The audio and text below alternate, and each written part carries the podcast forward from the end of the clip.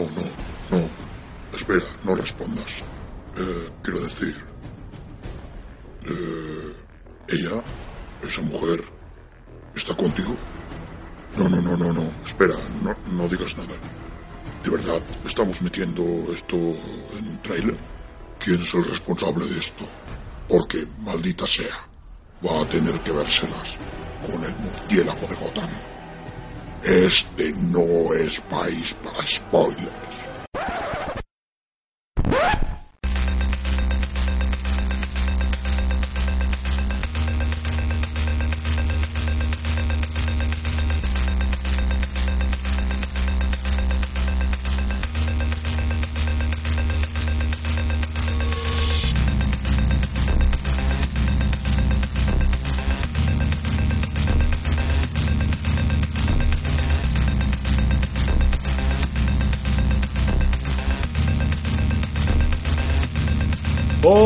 Buenos días, buenas tardes, buenas noches. Hemos vuelto con la fiebre de los superhéroes.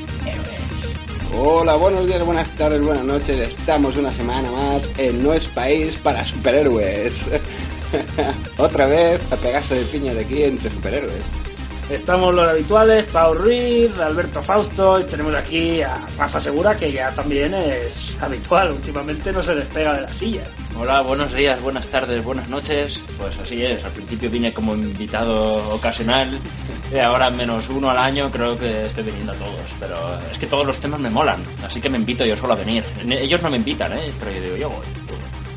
Bueno, como habréis adivinado por la cuña inicial, el tema de hoy es Batman v Superman.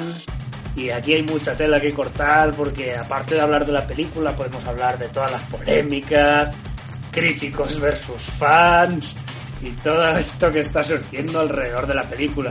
El vídeo de Ben Affleck que parece que llora, que circula por internet y este tipo de cosas graciosas y no tan graciosas que están pasando. ¿Lo habéis visto este vídeo? Sí, todo- todas estas polémicas mola que eh, o te dan más ganas de ir o, o no vas, ¿no? Pero yo fui con miedo al cine porque todas las críticas, todos los vídeos, todas las cosas que están saliendo, pero se está armando una buena con esta película, ¿no? Es que la, la crítica especializada era malísima. Eh, he visto Metacritics de estos que unifican críticas de varios sitios y le sacan el porcentaje y creo que tiene un 30% sobre, sobre 100. De, y sin embargo a los, a los fans o al público en general les está gustando mucho. Entonces se ha formado esta guerra y, y ya sabemos que hay cierto sector friki que igual se entusiasma demasiado. Ya pasó con Star Wars y está habiendo insultos a los críticos, amenazas y de pero cosas absurdas. He llegado a leer un artículo en la Hobby Consolas de un tipo que hacía siete años que no escribía un artículo de opinión en la revista y ha inaugurado eh, su artículo de opinión después de tanto tiempo con esta polémica de Batman vs Superman. Has necesitado, has Salió- necesitado decirlo. Sa- Salió tan furioso que decidió retomar sus críticas, ¿no? Sí, sí, sí, sí, a plantar un poco las bases de decir, oye, no nos volvamos locos, esto parece ya el fútbol, que no es. que, que es que. Hay una. Siempre ha habido un movimiento como de, de- del sector friki de decir, hostia, es que la gente con el fútbol se vuelve loca, si pierde el Barça, salen todos y se pegan los sábados. Oye, estáis haciendo lo mismo con Batman v Superman y ya lo hicisteis con Star Wars. Yo creo que la cosa se nos está yendo de las manos. Yo me lo imagino ahí en su casa. Es que en la página número 2 sale Batman a la derecha y ahora sale Batman a la izquierda.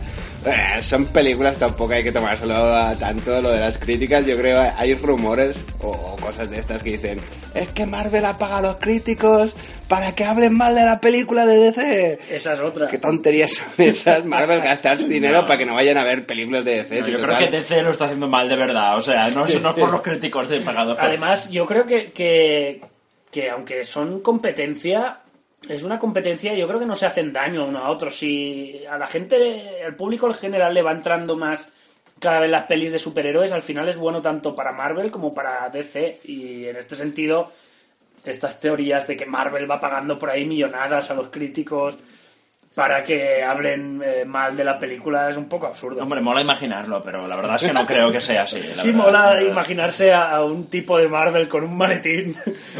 En, en una peli dirigida por Zack Snyder ocurriría, pero pegando botes entre edificios y destruyéndolos ahí a los Y críticos. el malo final eso. Stan Lee ahí en un billete Sí, bajo sí, sí, y toma, Ben Affleck, hazlo, hazlo mal, Ben Affleck, hazlo Ben Affleck. Zack Snyder, es duro, ¿eh? Es un...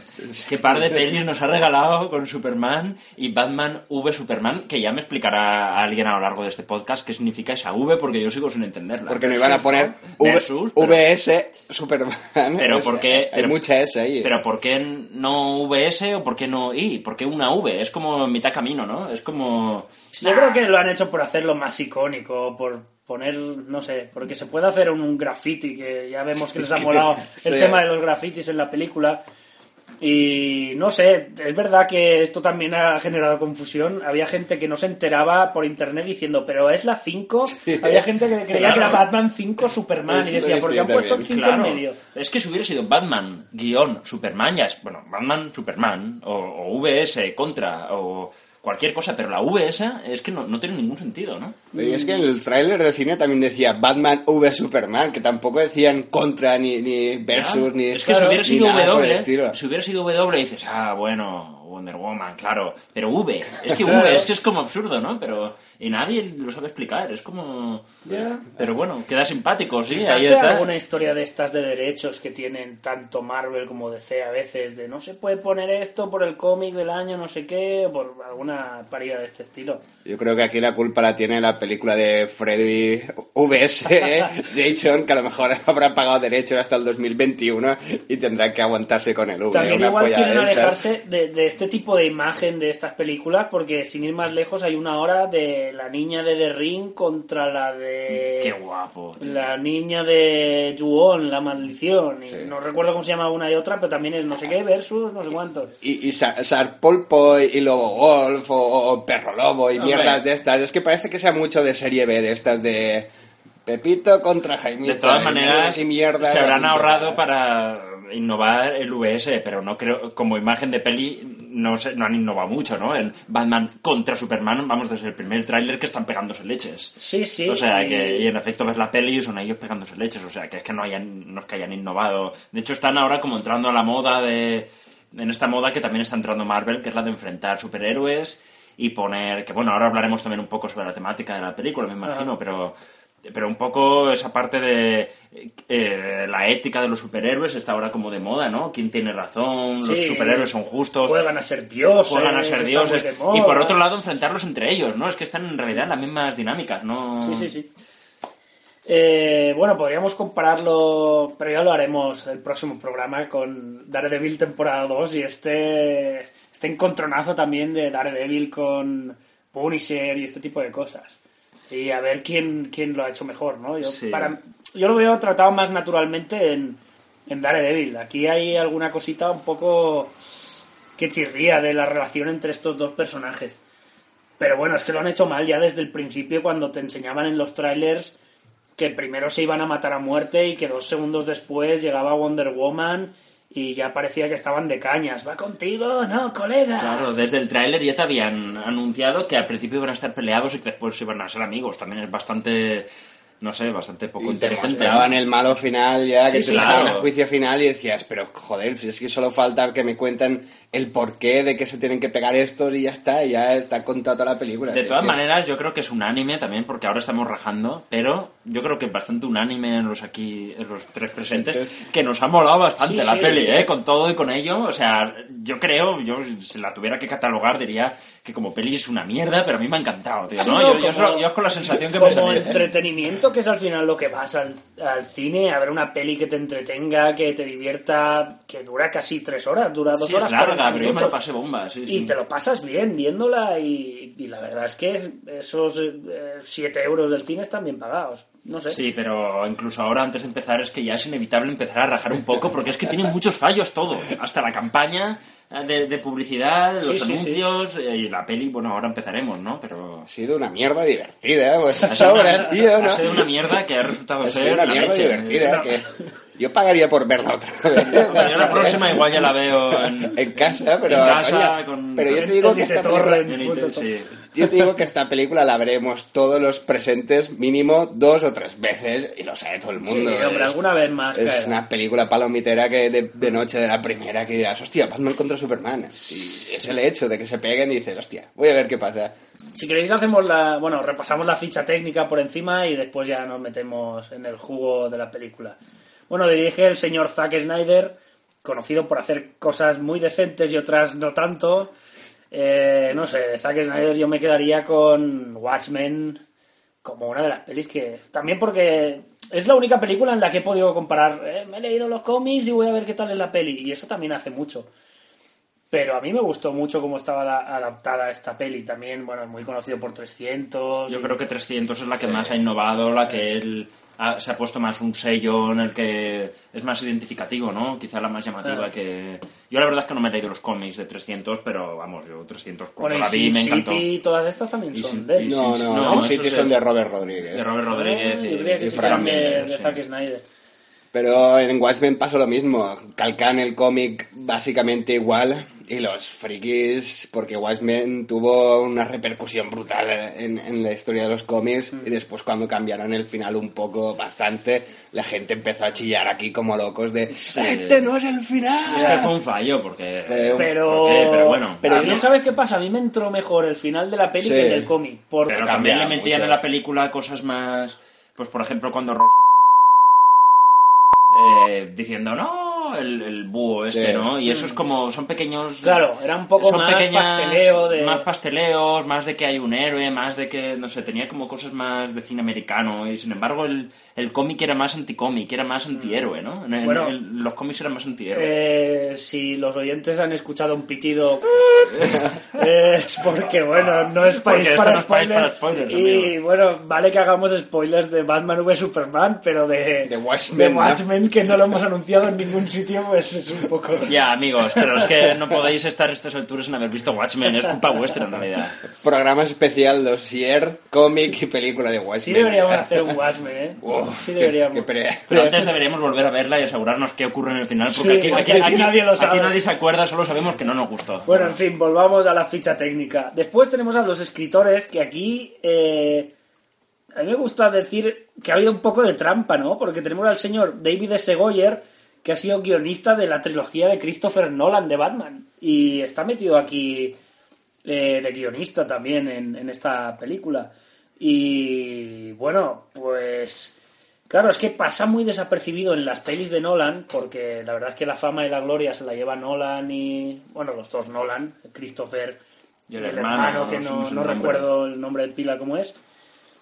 Y el David S. Goyer, este no te enteras, pero hoy he entrado a la ficha y ponía conocido por Batman Begins, y he dicho, hostia, ¿esto qué es? Y sí, sí, sí, la historia es suya, lo que han hecho los Nolan es el screenplay, pero lo que es el guion de las pelis de Batman de Nolan es de este tío. A veces eh, colaborando con eh, Christopher, pero él, él ha estado de guionista en las tres. Y yo creo que DC ha dicho, bueno, este tío ha, ha- ha hecho tres pelis de Batman que, que han triunfado, que han, que han funcionado muy bien, vamos a meterlo aquí. Después tenemos al Chris Terrio este, que es conocido por la peli de Argo, no sé si la habéis visto, que es esta de, de Ben Affleck también, que se quedan como atrapados en una embajada y un Ah, yo no, no la he visto. Esta no fue la que ganó el Oscar Sí, Ben Affleck sí, por- sí, sí. como mejor director, no sé qué Está rollo. bastante guay esta peli, ¿eh? A mí me gustó bastante. Y bueno, pues como ya conocía a Ben y se y eran colegas, pues, pues lo han metido ahí. Y eso no es todo. Christopher Nolan está entre los productores de la película, que son bueno, unos igual que 10, Superman, 12, 15, claro. pero Sí, está sí. ahí, ¿eh? De ahí el realismo de estas películas. es una cosa de las que yo no puedo... No, no me encaja a mí hacer una película realista de Superman cuando Superman es una cosa... Es muy de ciencia ficción, ¿no? Batman sí que puede ser Claro. un personaje que a lo mejor un policía se vuelve loco y se enfunda un traje y se vuelve contra la ciudad, pero un hombre venido del espacio exterior, el realismo aquí no lo puedes meter por ningún lado. A lo mejor sí que le puedes meter un poco de trama realista como han metido en esta película, pero de ahí hacer un superhéroe que sea humano es un poco Hombre, extraño. hay que meterle fantasía. Yo creo que en esta peli han intentado hacerlo a través de los sueños estos raros que tiene Batman. Porque sí que es verdad que la peli, dentro de lo que cabe, bueno, sale Doomsday, que es un monstruo gigante que está destruyendo la ciudad, pero sí que tiene un tono bastante realista y todo lo que se sale un poco de madre lo meten en sueños, como cuando están las moscas estas volando y, y todas estas historias. Bueno, es que es verdad que Superman mm, tampoco puede ser realista del todo porque es que es un, un extraterrestre que vuela y tira rayos por los ojos, ¿vale? O sea, que es, es complicado hacer... Pero en realidad yo creo que el truco y lo que falla un poco es en haberle dado... eh, que en algunas ocasiones como que no le han dado mucha humanidad o le han dado un arco bastante flojo en el que no te identificas mucho con él. Yo creo que va más por ahí. Y también yo creo que el fallo de la primera, de, o sea, de Superman me refiero, es, es haberlo hecho tan oscuro, ¿no? Que igual le han confundido querer acercarse al Batman de Nolan, claro. de querer hacerlo realista, pero en vez de realista lo que les ha salido es oscuro. De hecho, Y oscuro y cutre, porque no puedes... oscuro no, no y puedes. Superman no es oscuro. Claro, Batman, es que- es Batman que- sí lo es, pero es Superman que había no. algo que chirriaba mucho ahí, que no pegaba. Y... Superman es de, de tener sonrisa y de ser un héroe así como... Boy Scout, como Sí, siempre no se sé, llama. un héroe así... Pero no oscuro, no... Que bueno, es la lección que han dado, pero incluso a mí en esta película a mí ya me ha dado la sensación de que le han aclarado un poco el traje a Superman. ¿Eso no os lo parecía? Que no era como. Sí, puede como ser, no sí. Es que era un poquito más de colorines. Es como si hubieran tomado nota de las críticas y lo hubieran hecho han- luminoso, por lo menos el traje, ¿no? han cambiado un poco el traje también. un ¿no? poquito, un poquito. Han puesto cinturón, le han puesto dos tonterías más que verdad, parece eso no que- estaba, ¿no? El Eso no cinturón. estaba, el cinturón, y le han puesto dos tonterías más que parece que... A mí el traje de último sí que me ha molado más. El de la primera película lo veía un poco... poco tonto, ¿no? Mm. Se le faltaban cosas ahí. Faltaba el calzoncillo rojo, joder, Sí, tío. sí, sí, la es un quejó clásico, tío. Si lleva calzoncillo, lleva calzoncillo. Toda esta ¿eh? historia de que le aumentaron el paquete con CGI en la primera y tal. En No, esta pero no eso, sé eso, cómo eso, eso creo que fue... El otro, el de Ah, Superman. Superman en- Vale, en vale, el de la bala en el ojo fue, ¿no? Sí, Sí, ¿eh? exactamente, claro. Vale, vale, vale, vale. Pues nada, si queréis comentamos el reparto ya, empezando por el mismísimo señor Ben Affleck. Ben Affleck, tío, es que... Amigo de Matt Damon, ¿cómo se notan estas cosas? Es que- Sí, que se nota que son colegas, entre, porque se notan las influencias. Ben Affleck, yo diría, y voy a poner la mano al fuego, es el mejor Batman de la historia, ¿eh? y lo sabe todo el mundo. Es un Batman muy oscuro, es un Batman muy facha, es un Batman que le da igual matar a 5 que a 20. Si saca la pistola, mola mucho cuando él quema a sus, a sus enemigos poniéndole el símbolo de Batman. Ah. No sé, es un Batman diferente, no es el mismo Batman, es casi un villano, no es... no sí que es verdad que es muy es- bruto. es muy villano. Y yo he visto también antes eh, una...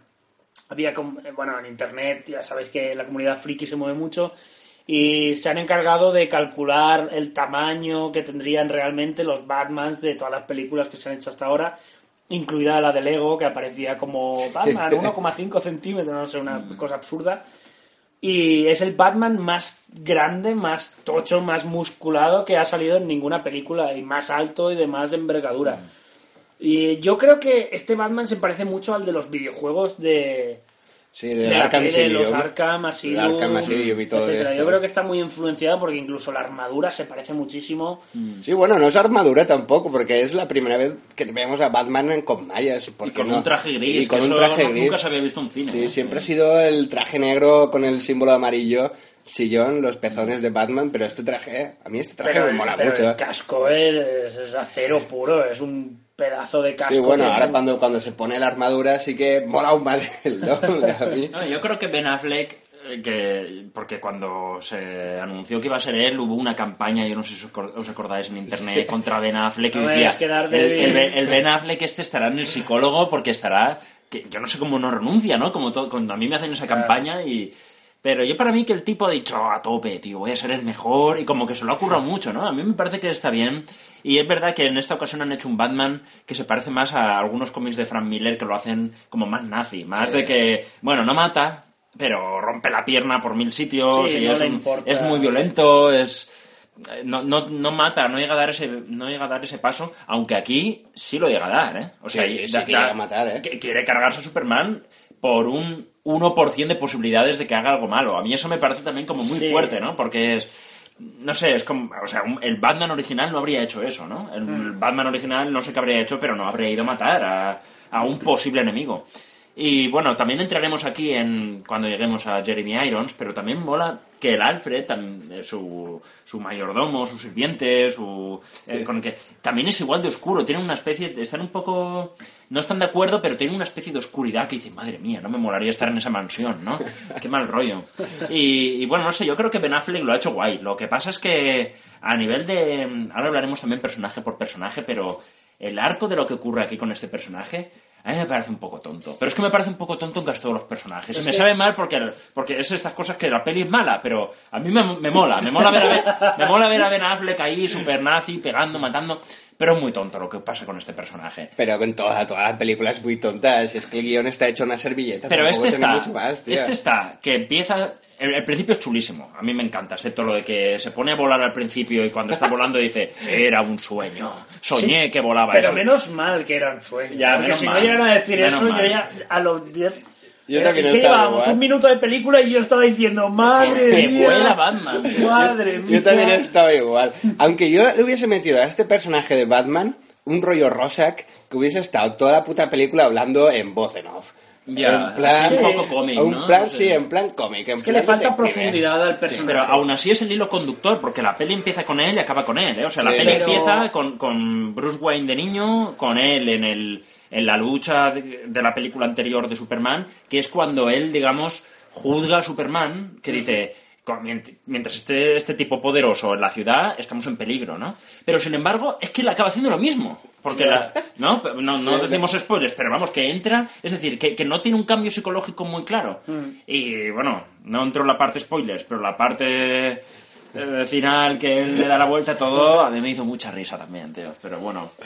Sí, a mí lo que también me da la impresión de que esta película es más de Superman que de Batman. De hecho, es la segunda parte de. de- de A mí Superman. me da más la sensación de que es de sí. Batman, tío. A mí Porque también empie- es más Pues no, que- eh, a mí, a mí me parece que Batman, eh, aunque tiene mucho peso, eh, porque, joder, es Batman, sin embargo yo creo que la película está más hecha para, para Superman y que es una trama de, de Superman en la cual Batman está ahí de secundario que quiere enfrentarse a Superman o que quieras.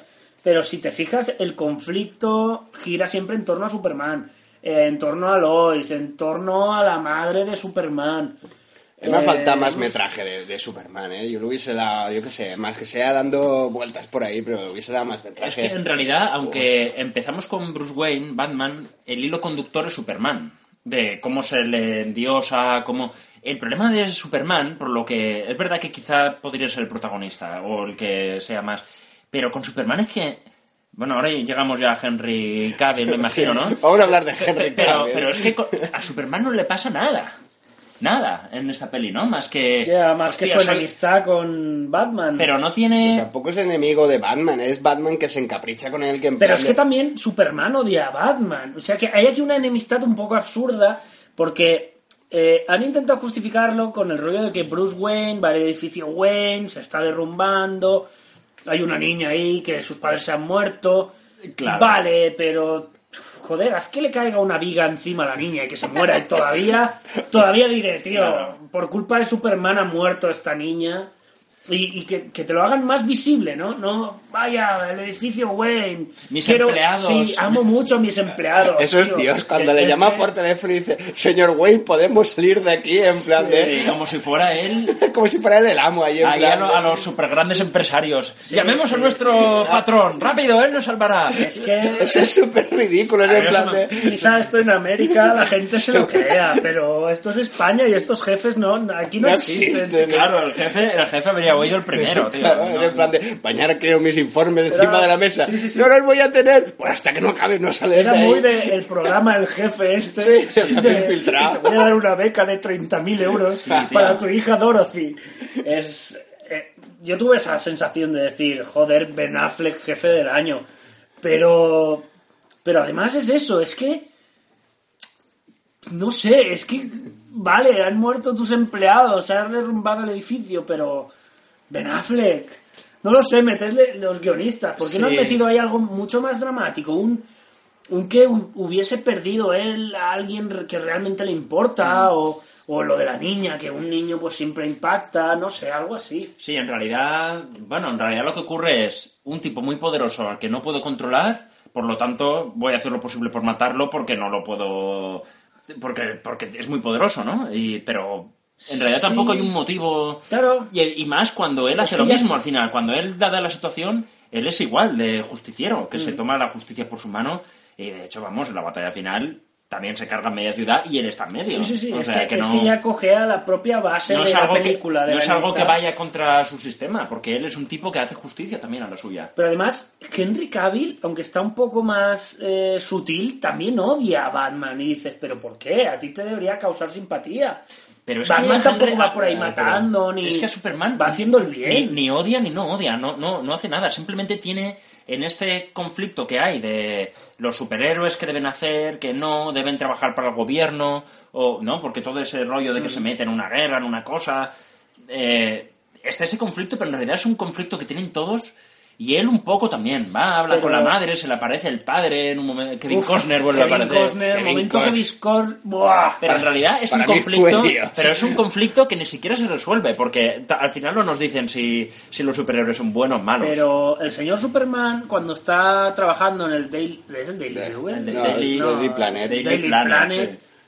eh, no para de intentar colar artículos de. El, el murciélago de Gotham es un mal tipo. Pero que está el, el, el- el- el Sí, director del periódico riñéndolo de haz deporte, haz no sé qué, ya que no para de entregar artículos de odiamos al murciélago de Gotham. ¿Por qué Pero este porque lo- Pero ¿por qué pero- se odian si hacen lo mismo los no dos? se claro. odian, pero el tema está en que aquí Ben Affleck es lo que estábamos diciendo, es el Batman eh, más sangriento de la historia, entonces él es una amenaza también Ben Affleck. Si, si por qué Batman es bueno si hace lo mismo que puede hacer el Joker o puede hacer una cosa de estas, que tengan a, a Batman también porque él se Ta- toma la justicia verdad- por su mano. También es verdad que ellos no se conocen. Es decir, nosotros viendo, viendo la peli decimos, pero ¿por qué se pelean si son buenos? Aunque son...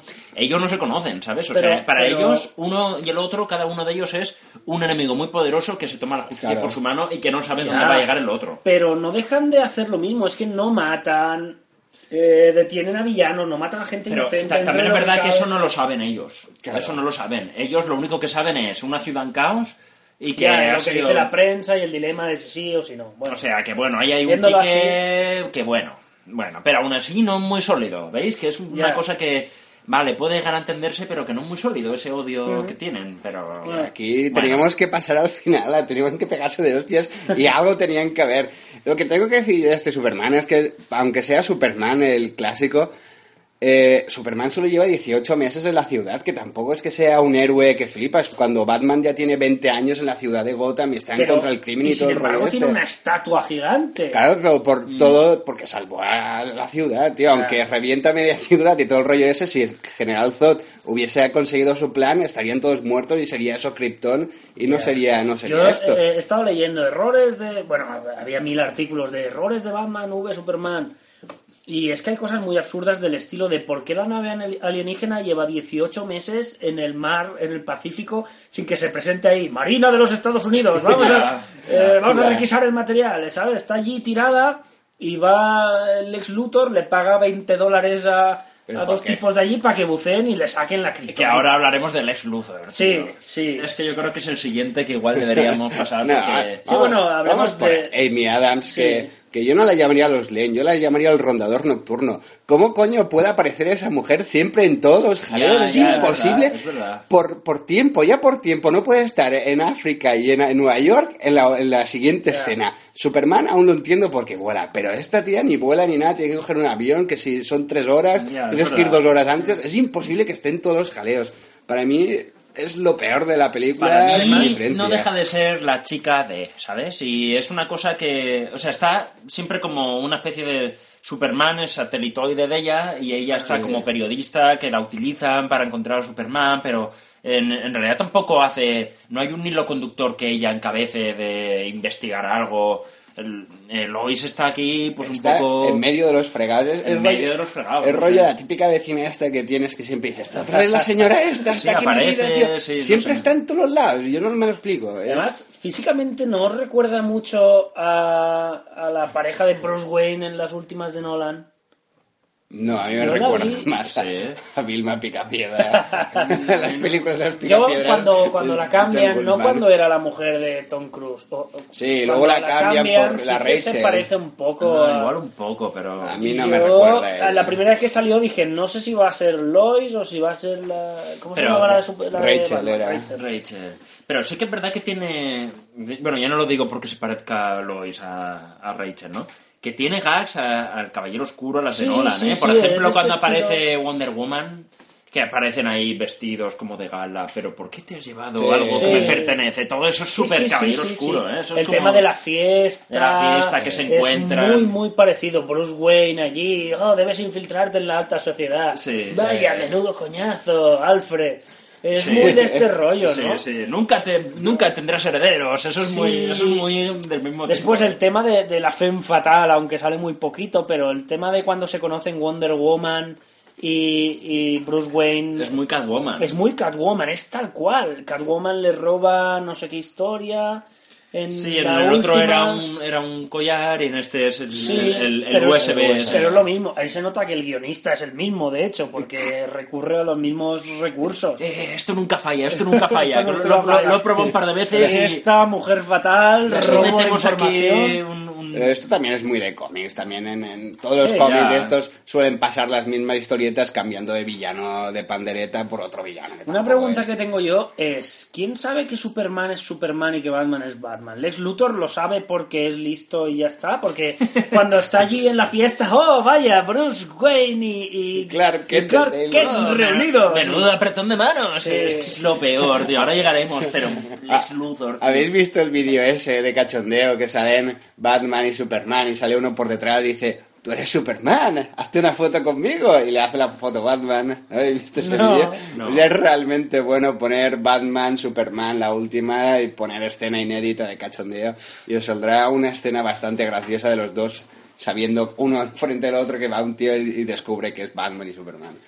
Eh, lo del Lex Luthor, yo supongo que ahí sabe quién son, pero esto tampoco se explica. Es que hay muchas situaciones de estas, igual que el jefe del periódico, yo no sé si pasaba algo en la 1, pero cuando eh, Lois le dice, debo ir a no sé dónde, necesito un helicóptero, vaya Lois, no tenemos presupuesto, Ay, lo necesito de verdad, como quieren decir, está ahí eh, tal, ah, vaya, un helicóptero para Lois, y dices, Porque Perry White en esta. ¿Sabes que, también que, que es Superman? o- No, y- no y lo sabe nadie, ¿eh? También Es se esto- refiere, una vez hablando de, de él, de, de Clark Kent, dice, habrá chasqueado sus pies dos veces y ahora ha aparecido en Oklahoma. O una frase así de este estilo que dices... No sé, hay dos o tres frases de este tipo del director del periódico que dan a entender que sabe quién es él. Es el realismo de esta película que a lo mejor se Hombre, en realidad no tendría, pues por esta cosa eterna de que se pone, de raras, pon- se pone unas gafas y ya no Superman. En realidad Claro. no tendría sentido, pero... ¿Qué explicación tenía esto? Esto había como que se generaba un aura a su alrededor. No sé, no sé qué explicación No tiene dieron ninguna. en los cómics. Sí, yo leí una explicación de estas chorras en un cómic de Superman. Ah. Y es que resulta que cuando hace la foto, Superman se mueve tan rápido que nunca se le llega a ver la, la, la, la cara. Y si se la hacían de cerca, él movía los ojos y hacía un temblor en el suelo que la cámara siempre salía movida y todas las fotos salía con la cara movida. Pero así todo, la gente que Pero- lo ve sí que podría decir, es... Ya, pero claro. eso es, ahí te han metido una cuña ahí para que no digas. Es que... Joder. Pasemos al Bueno, mejor Lex Luthor. personaje. Lex Luthor es una mierda, en plan de me pegaban de pequeño y por eso ahora soy Es malvado. que, es que pone nervioso, pero pone nervioso mal, ¿no? Porque desde Sí. que aparece... Es bueno, un intento de Joker, ¿eh? Es que ya, bueno, es de lo que más le están criticando, ¿no? De que, de que es un Joker sin ser un Joker, que esa es una especie de cosa juguetona, no sé cómo, pero inteligente y como que está en todo, pero en realidad, eh, no sé... mm, No es que esté mal del todo, pero Ah. está como un poco forzado el personaje, ¿no? A mí me da esa sensación. A mí no me, no me pareció tan mal. Realmente es un tío, un niño rico que quiere poder y lo que y, y hay mucha gente más poderosa que él y se los quiere cargar directamente enfrentando a los dos. Lo que yo no entiendo es por qué Lex Luthor, después de cinco películas, quitando la de Superman Returns, que creo que es el mejor Lex Luthor, los demás son tan tontos y tan estúpidos y tan sacaquicios en los cómics. no es así. Yo no sé de dónde han sacado la personalidad esta de este Lex Luthor. No es un Lex Luthor tonto, ni, Es que- ni niño, ni, ni juega A ver, la, súper la- serio. la parte de que es muy inteligente, o sea, luego cada actor hará su interpretación como sea y tal. La parte de que es inteligente, que tiene poder, de que va siempre un paso por delante, de que él tiene su mente frente a Superman, que tiene fuerza. Eso está, ¿vale? O sea, es Lex Luthor. Lo que pasa es que lo han hecho muy... Nunca había sido tan crío, ¿no? Es como que nunca había sido Claro. tan tan niño que, que necesita jugar o tan travieso. Y a mí lo que no me cuela es que haya un momento en que tenga tanto poder. Porque, vale, será inteligente, pero es que le dan el cuerpo del general Zod, le dan acceso a la nave, Sí. le dan acceso a, a la kriptonita. Él se consigue el acceso para entrar a la nave y crear un monstruo. Eso todo en Es una increíble. conversación en la que está hablando con el otro y metiéndole caramelos en la boca. Claro, es, es que es, es que es muy increíble. Es- O sea, es un tipo que, que es muy muy juguetón, muy crío y es increíble que salga con tanto poder. Sí. Yo creo que el problema está ahí, que no nos creemos que... Supongo que es tema de dinero, como siempre. Pues estará, le sobrará el dinero y el dinero pues mueve Tío, montañas y ya pero, está. pero se hace con una nave que, que todo el mundo la tiene ahí como... No sé, es como, Sí, como boicotear la NASA o como hacer algo como que sea universalmente... No puede hacerlo. Está ahí en plan el, el Williver de Valencia y un bicho de Sí, estos no sé, gigantes. no sé, y se, se hace con todo. Y, y entra él solo en la nave. No, sí. voy a entrar, voy a entrar y me hago ahí unas cosas. Y va y, y crea un monstruo, ¿sabes? Es increíble, es increíble. Pero bueno, también para gustos colores. Igual hay quien le gusta. Yo sé que la mayoría de críticas apuntan un poco que se ha pasado pareciéndose a una especie de Joker, ¿no? Pero bueno. Y bueno, después ya tenemos eh, un par de secundarios y a la señora Wonder Woman, que es Gal Gadot. Si queréis comentamos muy por encima los otros, que son Diane Lane como la madre de Bruce, la señora Marta. ¡Marta! ¡Marta! Marta sobrevivirá. Todo el rato, Marta. malo es sí, eso, Marta. qué malo. Ya, tío, porque en realidad mola eh, que también, qué guay que digan, hostia, ¿alguien se da cuenta que se llaman igual la madre de sí. Ya tenemos el guion, lo tenemos, chicos, porque, o sea, vale, vale, mola que... que... Pero en el cementerio está todo el rato los planos ahí, Marta. Y se da la vuelta, Marta. Ya, y bueno, más Marta. sí. Mola, mola que se, que se hagan amigos por la madre, hay, hay algo de Sí, eso simpático, pero, no es así. muy cutre, claro. Es muy cutre. Porque- Debería haber dicho, van a matar a mi madre, y que el otro, pues, Claro, dice tu dijera, madre, hostia. Marta, eh, yo qué no- sé, igual... se se- sintiese Igual, igual, empático, ¿no? Igual nos podían haber hecho sentir más inteligentes si simplemente al principio ven la, la tumba que pone Marta y dice, mi madre Marta. Y él, sin que diga nada, dice, yo salvaré a tu madre. Algo así habría Claro. estado guay. Claro. Pero dice, Marta, yo salvaré a Marta. Voy a salvarte, Marta. Marta, soy amigo. Es todo como, toma, Sí, por si sí, no se ha quedado claro, público, que soy... Y no sé, es como... Bueno, Bueno, mola. eh, ahora entraremos más eh, Eh, con Marta. en esto. Yo, yo tengo un problema con la señorita Marta Ken y es que Diane Lane esta eh, hizo una película ya del 2005 llamada Infiel con Richard Gere. ¿Alguien ha visto esta película de Infiel con No, Richard Gere? no. Pues le, Pero- pe- le pegan un rebasón a esta mujer que flipas y está media película en pelotas y en plan nueve semanas y media, pero a lo bestia. Y ahora es la madre de Y ahora es la madre de llamada Superman, Marta. ma- llamada Marta Ken. Para mí es una milf en toda potencia y estoy viendo la puta película y me estoy acordando de las escenas guarras de esta tía y dices, joder, Marta, que si, si me lío contigo, tu, ma- tu, tu hijo me va a Es pegar, como la que van a meter de, de, la, de la abuela de Spider-Man, ¿no? De Tia May, que es esta actriz que, que, bueno, tiene una edad, pero está muy potente aún. Sí, sí, que está buena, ¿Sabéis mujer. quién es? La- Yo sé, No, yo no sé que yo la he visto en fotos, no sé cómo se llama. la Marisa. Tomei. Marisa Tomei, Ah, es. Marisa Tomei, que es mujer y que está muy bien, que aunque tenga igual porque tendrá 40 años, pero está muy tía buena aún, ¿sabes? Está, Está y- muy tía May. Está muy... Pero, pero su, su resurgir en el luchador haciendo de Claro, que bueno, tendrá, pues igual no tiene 25 años, pero es una tía que está, que está muy bien. la- la mujer. MILF. Pero que la metan de la abuela de Peter Parker no puede ser. Ya, es que no- no- abuela- nos va a pasar lo mismo que con Diane Lane, con Marta Kent, ¿no? Que es Marta, no, no, va a ser... Pero este que es. Vas a tener que entrar ahí a la sección de Old Woman para... Es que... Old woman. Bueno, Más seguimos secundarios. con el señor Lauren Fishburne, que es Perry White, este que comentábamos del, del periódico. Lauren Fishburne es que yo siempre le veo el mismo papel, tío, tanto de Morfeo como aquí, como... Como siempre CSI, tiene- es siempre Morfeo tiene la siempre. misma voz, siempre es Morfeo. Sí, bueno, pero por lo menos aquí aparece un poco más. A mí en Superman me parecía que estaba porque...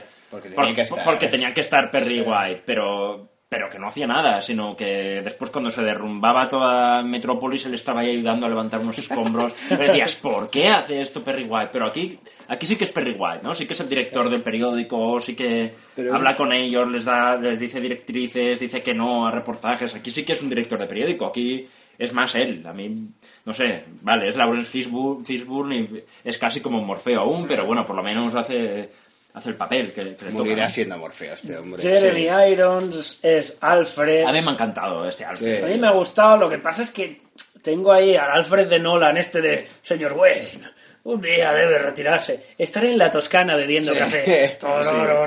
Es que esa escena la tengo tan metida en la cabeza que... uf, El otro Alfred era como más sumiso. Este es en plan de te tengo que aguantar porque tú eres mi jefe y yo cobro a final de mes y si hace falta te hago esto y si no... Pero este pues es más nada. activo, este, este sí, Sí. que participa más, este le ayuda a hacer armas. Aquí Sí. tiene Sí. también el papel que tenía Morgan Freeman en las antiguas, ¿no? Porque aquí, también le ayuda a hacer armamento y también está con él, está al otro lado del pinganillo dándole indicaciones. Aquí tiene. Y encima también es oscuro este, ¿eh? Este también dice: Menuda vida ha tenido el Alfred este, ¿no? Lo ves ahí oscuro con. Señor Güey, no sé, lo ves así como. un Yo no ambiente- apostaba nada por este tío y a mí sí que me No, a mola. mí me ha molado también. El tema es que esta peli no se toma el tiempo de presentar a los personajes y está bien también porque es un Batman adulto, todo el mundo conoce a Batman y sí que está bastante... A mí me gusta el tema de que, por ejemplo, en las de Nolan vemos quemarse la mansión y para la gente que no ha leído los cómics, etcétera, etcétera, pues hay, hay un poco de, de- de continuidad, ¿no? Al ver que la mansión está quemada y que ellos trabajan ahí en un sótano, no sé, se- Pero bueno, en teoría no tiene por qué tener que ver esta película otra. ¿eh? Ya lo sé que no tiene nada que ver, pero quieras que no, Le han, pues... le han querido dar una especie de continuidad. A mí también me dio que pensar que el Batman Begins era el Batman de antes de Batman contra Superman. Es decir, que Batman Begins iría, sería como el hombre de acero en versión Superman.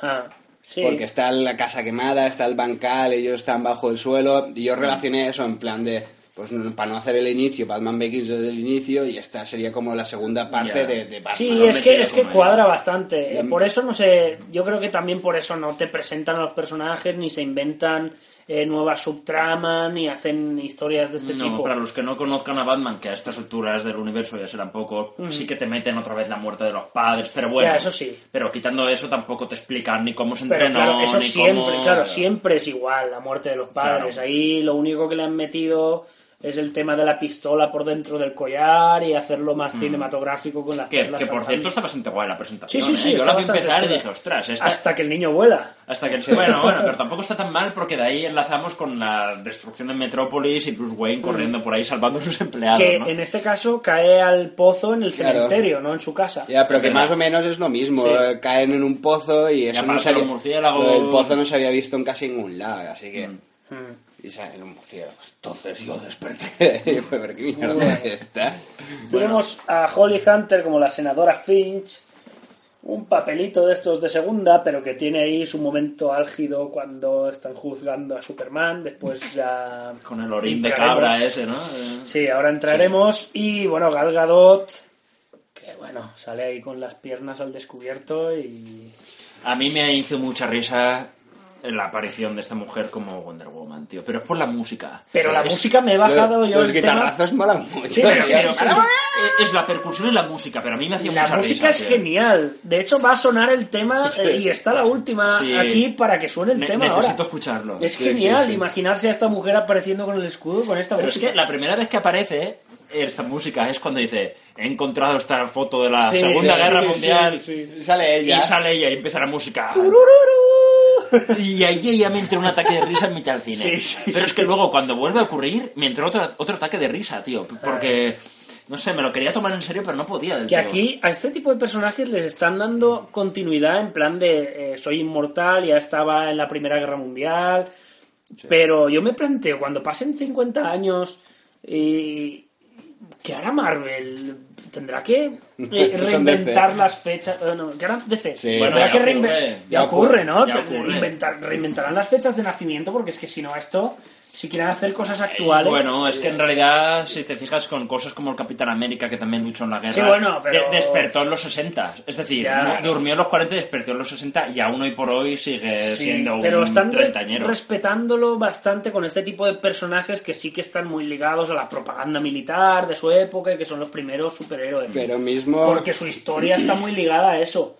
Pero con un Batman no te hace falta hacerlo. Batman puede... No, me ya, pero... No, se van actualizando, es lo que ha Batman- ocurrido siempre. Eh, Batman, Superman y Wonder Woman, en la historia del cómic, ellos ya estaban en la guerra mundial. ¿eh? Es, es decir, Sí. igual que el Capitán América era un héroe de cómic, de propaganda real de- para los Estados Unidos en la época de la Segunda Guerra Mundial, Batman, Superman y Wonder Woman también.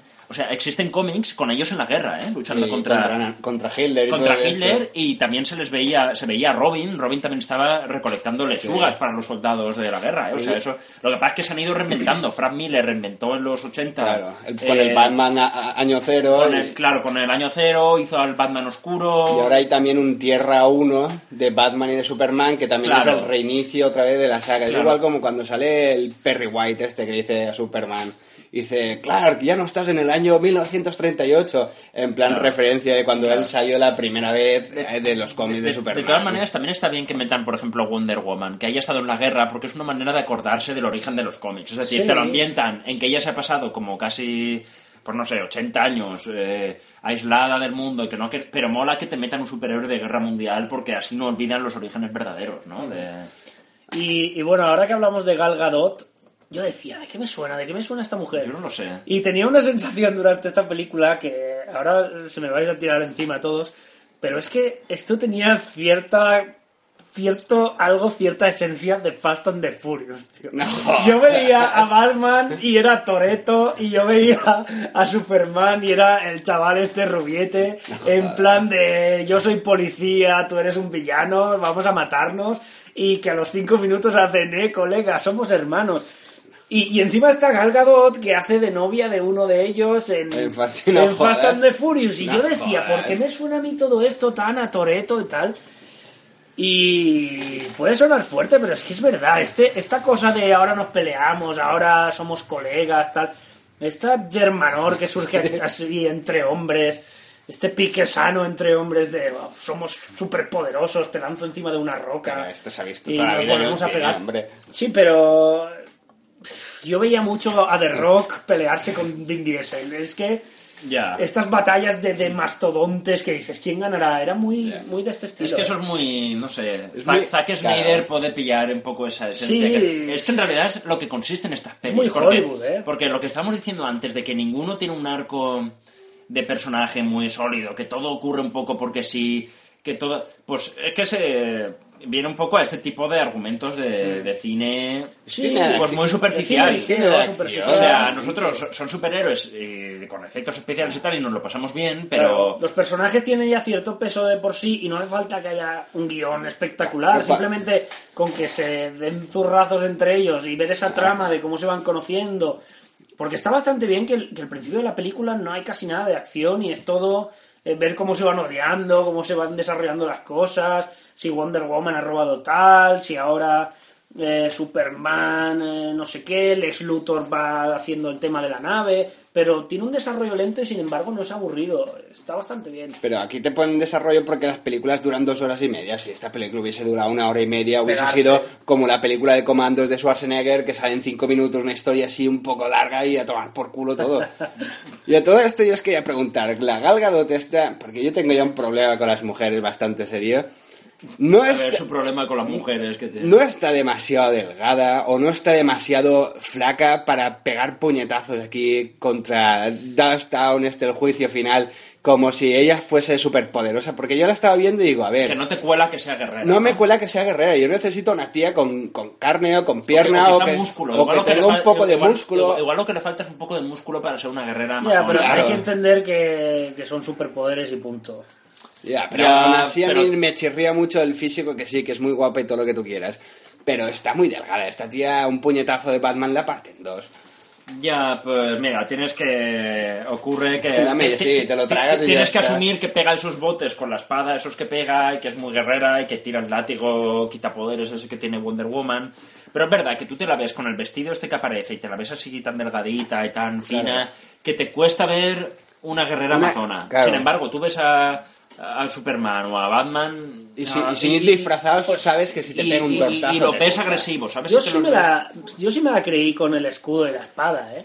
No sé si hay momentos en, las que, en los que va pegando puñetazos, pero para manejar una espada tampoco hace falta tener unos músculos tan... No sé yo... Hombre, eh, para enfrentarse a un monstruo invencible más te convendría estar un poco en forma, ¿no? Pero vale, pero- si eres una amazona ultra Pero guerrera, bueno, está claro, Tiene pero... superpoderes y, y yo creo que ella usa más el tema de la rapidez, de ahora paso rápido y te hago un tajo con la espada que, que otra cosa. Sí, si hubiese colado igual, lo que pasa es que yo hubiese puesto una tía con más chicha o con más músculo, algo con, con unas Sí, bueno, está piernas, claro que, que unas piernas que flipan. la moda está como tal, las mujeres salen, Salen muy tío, y dan bastante agonía. bueno, Bueno, eh, Gal Gadot, disfrutadla y pensad en ella con el tema que va a sonar a Gal- continuación. Escu- Gal Gadot nude, YouTube, a ver qué sale. con este tema de fondo.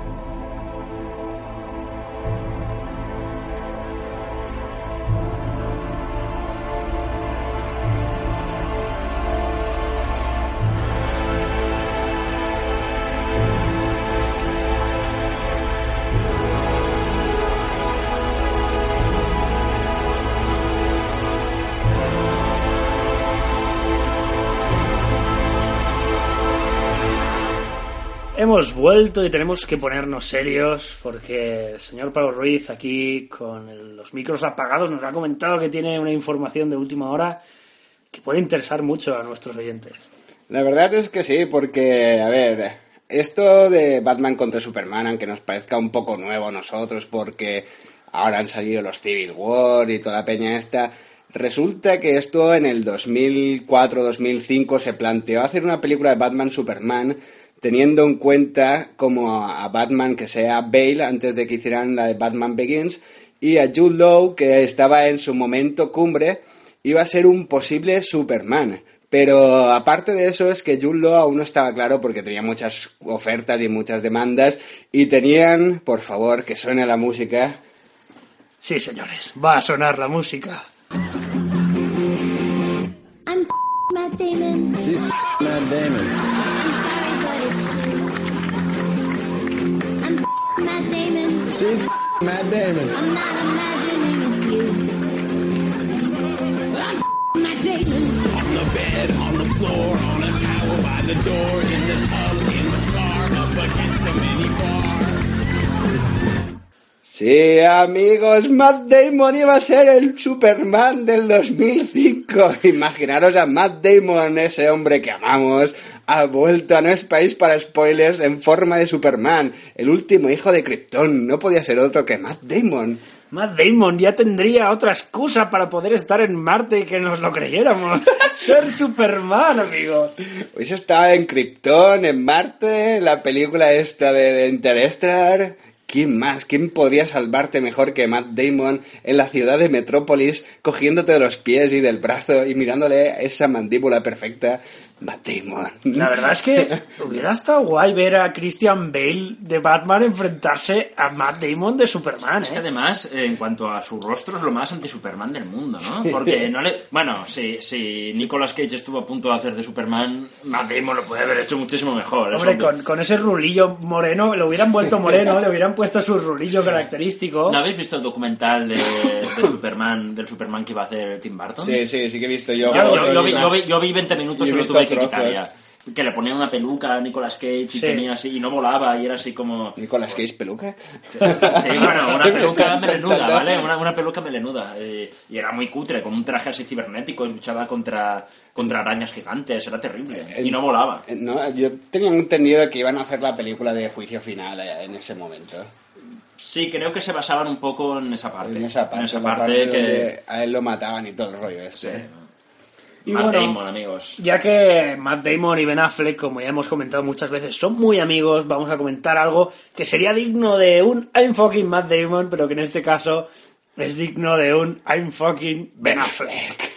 Resulta que en una reciente entrevista eh, respecto a la película de Batman V Superman, ya sabéis que muchas veces se les pregunta a los actores, pues, por curiosidades o anécdotas que han surgido eh, durante el rodaje. Y Ben Affleck estuvo comentando que su hijo de cuatro años creía realmente que él era Batman. Y que esto le ha traído muchos problemas eh, porque, bueno, decidió hacerle creer que evidentemente era Batman, una especie de Santa Claus, pero durante todo el año. Y el señor Ben Affleck, pues se lo ha trabajado mucho para que su hijo pueda ir orgulloso al colegio diciendo que es el hijo de Batman, ¿no? Eh, el tema es que, bueno, esto se le fue un poco de madre y el chaval, pues eh, cada vez que ve llegar a casa un repartidor de FedEx, eh, que llevan, se ve que el uniforme en Estados Unidos es morado, empieza a chillar que está en la calle el Joker y que, por favor, Batman, tienes que salir a acabar con él, es tu enemigo. Papá, papá, Batman, está Joker en la calle, sal y pégale. A lo cual Ben Affleck, en lugar de negarse, sale a la calle y, y tras hablar con el, el- repartidor de, Fe- de FedEx tras una esquina, eh, acuerda con él pagarle 20 dólares para pegarse en el jardín y fingir que evidentemente Batman vende a su archienemigo, el señor Guasón. Entonces, eh, bueno, eh, por si no era poco, llegó la fiesta de cumpleaños de su hijo y claro, el hijo invitó a todos los chavales de su colegio y le dijo, pero papá, ese día tienes que ir de Batman, que se lo he dicho a todos los del colegio. Y Ben Affleck, como no podía ser de otra forma, dijo, claro que sí, sí, iré de Batman. explica en la entrevista que él dijo, bueno, me voy a cualquier tienda de disfraces, compro cualquier disfraz y me lo pongo ese día y ya está. Pero que el chaval se ve que no. El chaval ya había visto imágenes de la producción de la película y le dijo, ese no es el disfraz de verdad.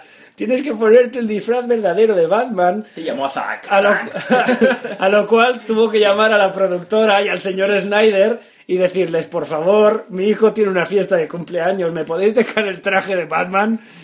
Y accedieron, se lo dejaron. El señor Ben cuenta que, que nada, él creía, dijo, bueno, pues eh, lo hago por mi hijo, van a venir unos cuantos chavales de cuatro años, esto no va a tener importancia, una fiesta norteamericana a las 12 del mediodía a casa de Ben Affleck.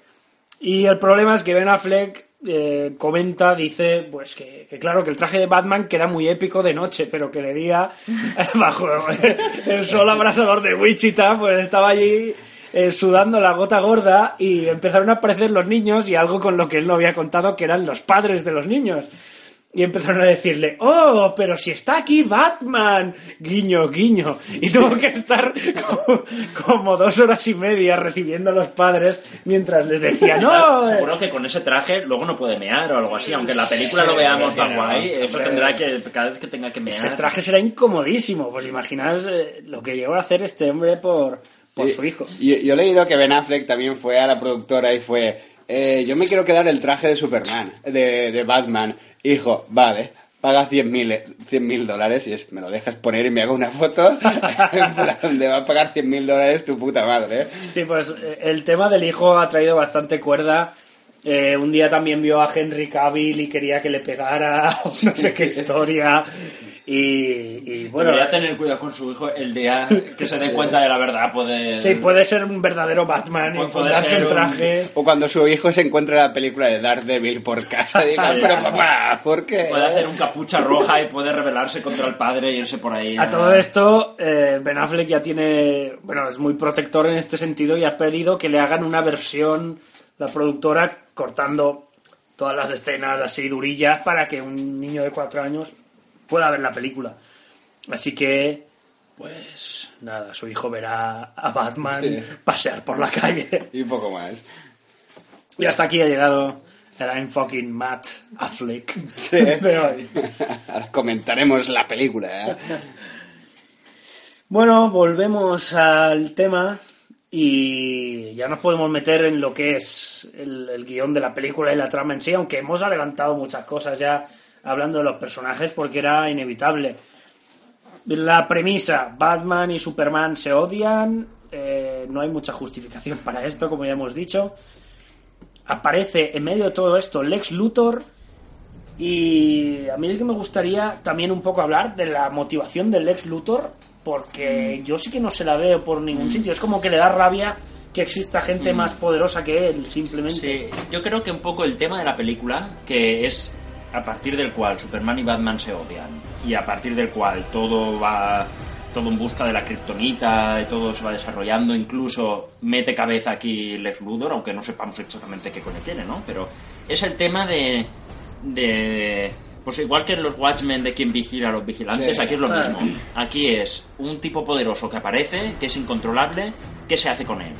¿Vale? El- que, es decir, tiene que estar eh, al servicio de los gobiernos, de los humanos, de los terrestres. Tenemos que dejarlo si, si, si entra a formar parte de cómo de los gobiernos toma partido. Un poco, di- digamos, que, que- ¿qué se hace con la gente poderosa eh, en, este sentido? ¿Qué, ¿Qué decisiones hay que tomar, no?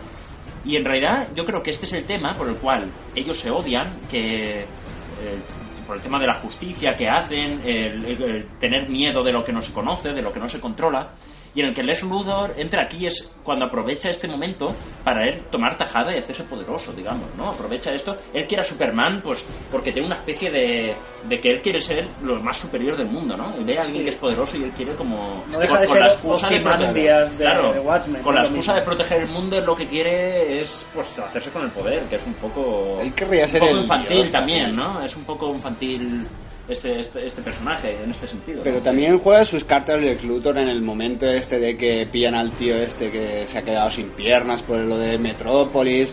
Él- están juzgando a Superman por lo que pasó en Metrópolis, todo el rollo este hace reventar la bomba. y te das cuenta que, que Batman no puede hacer nada porque no se vuelve la trampa, aunque todo el mundo se olía la trampa. Y, y- y claro, te, te dan a entender que Superman podría haber desactivado la bomba y no lo ha hecho porque no le ha salido los cojones. Entonces, si un tío de estos puede hacer eso, entonces hay que detenerlo. Entonces, yo sí que le vi lógica que Batman estuviese preocupado por, por detener a Superman. Si este es que se la vuelve trampa, loco. de, la trampa de, de esta del bote de meado que le hace a la fiscal y la bomba y tal, es que eh, el tema de la bomba es tan evidente que no ha sido Superman que me cuesta creer que haya gente que le vaya a echar la culpa a Superman. Ya, o que podrías haya- haberlo evitado. Pero le echan la culpa porque él lo podría haber evitado y no lo ha podido hacer. Entonces Mm, Ya. le dan a entender como si Superman va por conveniencia, hace los Pero actos heroicos o no. Es como el odio de Bruce Wayne hacia Superman. Está un poco cogido con pinzas. Hubiera valido la pena hacer algo que pareciera que lo hubiera hecho Superman directamente. No uno, ah, lo podía haber evitado, sino Claro. que la gente creyese Que ha Superman, Superman, había claro. matado a X personas. Habría sido más lógico, es Claro. verdad. Porque es verdad que no se sostiene mucho esto que ocurre a mitad película de la bomba, de que lo evitar. haber simulado los láseres que saca con los ojos, que salieran Mm. por una de las ventanas y entonces explotara. Yo que Claro. sé, una- algo que dijera, hostia, ha sido Superman, se han Claro. parado ahí y lo, lo ha hecho reventar todo. Y también ocurre que, que esto eh, es el tema de la película y no se resuelve esto. Es decir, te deja entrever que si no está en manos, o sea, que la justicia deben unirse los que tienen poderes y que será una especie de liga de la justicia, que te lo dejan ver porque no, no se dice ni tampoco se sabe. Pero no se resuelve, es, es decir, ¿qué hay que hacer con los superhéroes? ¿O qué hay que hacer con los poderosos? ¿O qué hay que hacer con el que está por encima? No se resuelve, lo único que se resuelve es que se hacen amigos. Eh, Superman y Batman, porque las dos madres se llaman Marta. Sí. Y, y es lo único, es- esa es la resolución de la peli. Eso es cutrísimo. Es la resolución. Eso es muy cutre. Es la resolución de la peli, es esa. Y es un poco. o que- que- que como peli es malísimo. Lo que pasa es que mola. Mola mogollón. Pero, Pero es malísimo. o sea, es terrible. Es malísimo. A mí cada vez me recuerda más a las pelis de Nolan ahora analizándolo, porque es que hay muchas cosas en común. También el tema del secuestro de la madre de Superman. A mí me recuerda mucho al momento dos caras, Rachel elige uno de los dos. Es un poco... Podrías haberlo evitado, tenías Claro, que elegir. claro, es que se nota mucho algo. que el guionista es el mismo, ¿eh? porque es que, es que ha utilizado los mismos recursos durante toda la película. Lo único que, eh, al ser de Superman, pues tiene tintes un poco más fantásticos o más increíbles, pero no deja de ser una mezcla entre eh, la famosa eh, el Caballero Oscuro, ¿cómo era? El regreso del Caballero Oscuro y, y la última, la de... Sí, la de él. Yo diría que es una mezcla de las dos. De todas maneras, eh, también esta película, a mí, yo la disfruté también porque es que eh, técnicamente, técnicamente en cuanto a efectos especiales, en cuanto a estética, es que es impecable. tío. Sí. Todo hay que decirlo. Es, es decir, como, como desarrollo de personajes. O, mira, decían hace poco una crítica de estas que leí que esto era como como haber pillado los cómics originales y haberlos calcado. Sí. Es decir, que la forma es la misma, pero, pero no tiene nada de vida. Es decir, es como calcar un cómic tú, que lo haces y dices, vale, es, es Superman, pero que no tiene vida. Es decir, se han quedado con lo superficial, con las imágenes, con Superman, con Batman, con Wonder Woman, con, con el, ¿cómo se llama? El juicio final, este, con Les Luthor. Se han quedado con la apariencia, pero no han profundizado en nada. Pero Pero, la apariencia, la estética, los trajes, los combates, hay que reconocer que son espectaculares y por eso yo creo que por eso nos, Por ha, eso, molado, claro, nos, ha molado tanto Snyder es bueno en eso. Snyder, eh, calcando la estética de los cómics, lo hace Es muy brutal, bien. sí, porque sí. es que en Watchmen también lo hace genial. Y en 300, 300 es tú ves copia los idéntica. fotogramas de cuando están en el risco y pega una lanzada y caen cinco soldados. Y es que el fotograma es estéticamente es- los colores y, y todo tiene una personalidad brutal que de personalidad también lo hablábamos hace un rato aquí fuera de micrófono, ¿no? De las cámaras lentas, que es la personalidad de, de, Sí, Zack, de Zack Snyder. cámaras lentas innecesarias, pero que son su sello. Y también está bien que, que Eh, tienen que existir. Sí, aquí, no está sé. Ben Affleck andando en el cementerio a cámara lenta hacia una tumba. Después hay cosas.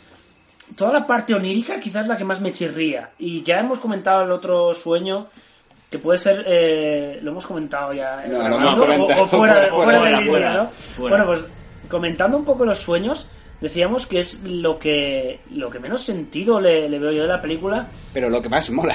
Sí, tío, porque te hacen incógnita, te, da- Sí, te, no, da, te da sí. un misterio que dices, Sí, ¿esto no. qué es? ¿Pa- Después- ¿Para qué le dedican cuatro minutos de peli a esto? Porque Después en reposo sí, pero viéndolo, el tema este de que parecía que Batman estaba en Afganistán allí yo viéndolo decía, "Uf", porque me era evidente que era un sueño porque lo ves dormirse. Lo que pasa que lo hacen tan largo que te llegas a plantear de Sí. decir esto que Eh, Claro, como si es un. porque son como ocho al minutos, futuro, ¿eh? claro, sí, sí, claro, son ocho minutos, una cosa así de, de metraje Y que no también lo engancha que eso porque eso que está ocurriendo, que al principio sabes que es un sueño y el ser tan largo lo dudas, también ocurre que mola mucho. Es decir, mola la estética de eso porque estamos en jugando a ciudades destruidas, a héroes que se investigan así oscuro, y sin embargo te viene una cosa aquí luminosa en mitad del desierto, un Batman con un abrigo que parece Bane, ¿no? Parece Sí, Bane sí, en la tercera, ¿no? Que lo ves así, que se levanta las gafas, que lo ves luchar, que hasta va más lento, ¿no? Lo Mm. ves así ma- hasta más puteado. Le tienden una trampa, tiene aliados soldados, y al mismo tiempo Superman es malo y también tiene soldados. Hay una guerra entre... Y luego ¿Lo- aparecen ¿lo ves, ya- tan, ¿Lo ves tan raro? Lo- Los hombres mosca estos y Sí, dices, los pero hombres ¿qué mosca. cojones aquí, está pasando aquí? aquí los fans pues han estado haciendo teorías y es que se ve en el desierto el símbolo de Omega en el suelo. Estaba mirándolo en fotos y es verdad. Y está eh, en, en las dunas o, o tal, está marcado un símbolo Omega y eh, en principio esto es el símbolo de Darkseid, que es un villano de Superman. Las criaturas voladoras serían los parademonios, que también casualmente viven en el planeta de Darkseid, que se llama Apocalypse. Un Nada nombre, que ver. nombre nada que ver con, a- con Apocalipsis. Son malos casi idénticos, igual de... De forma y de igual de forma y dibujo igual, y de- sí. Y los parademonios nada, nada que ver con demonios, aunque el nombre... No, Ni con, más, ni, para, con, ni con masillas de Yo, viendo la película sin tener nada, ninguna idea de todo esto, lo que pensé es que era como una ensoñación de Batman a raíz de ver el cuadro del ex Luthor este de los ángeles y los demonios, que él pone del revés, Sí, que también se le da mucho bombo a eso. Claro, Yo lo del porque- cuadro no entendí nada Porque del eso yo te da a entender por el final que está así medio oído cantando en la cárcel, haciendo la melodía esta que también da un poco de vergüencilla ajena, ¿no? Que ya viene. Ya viene.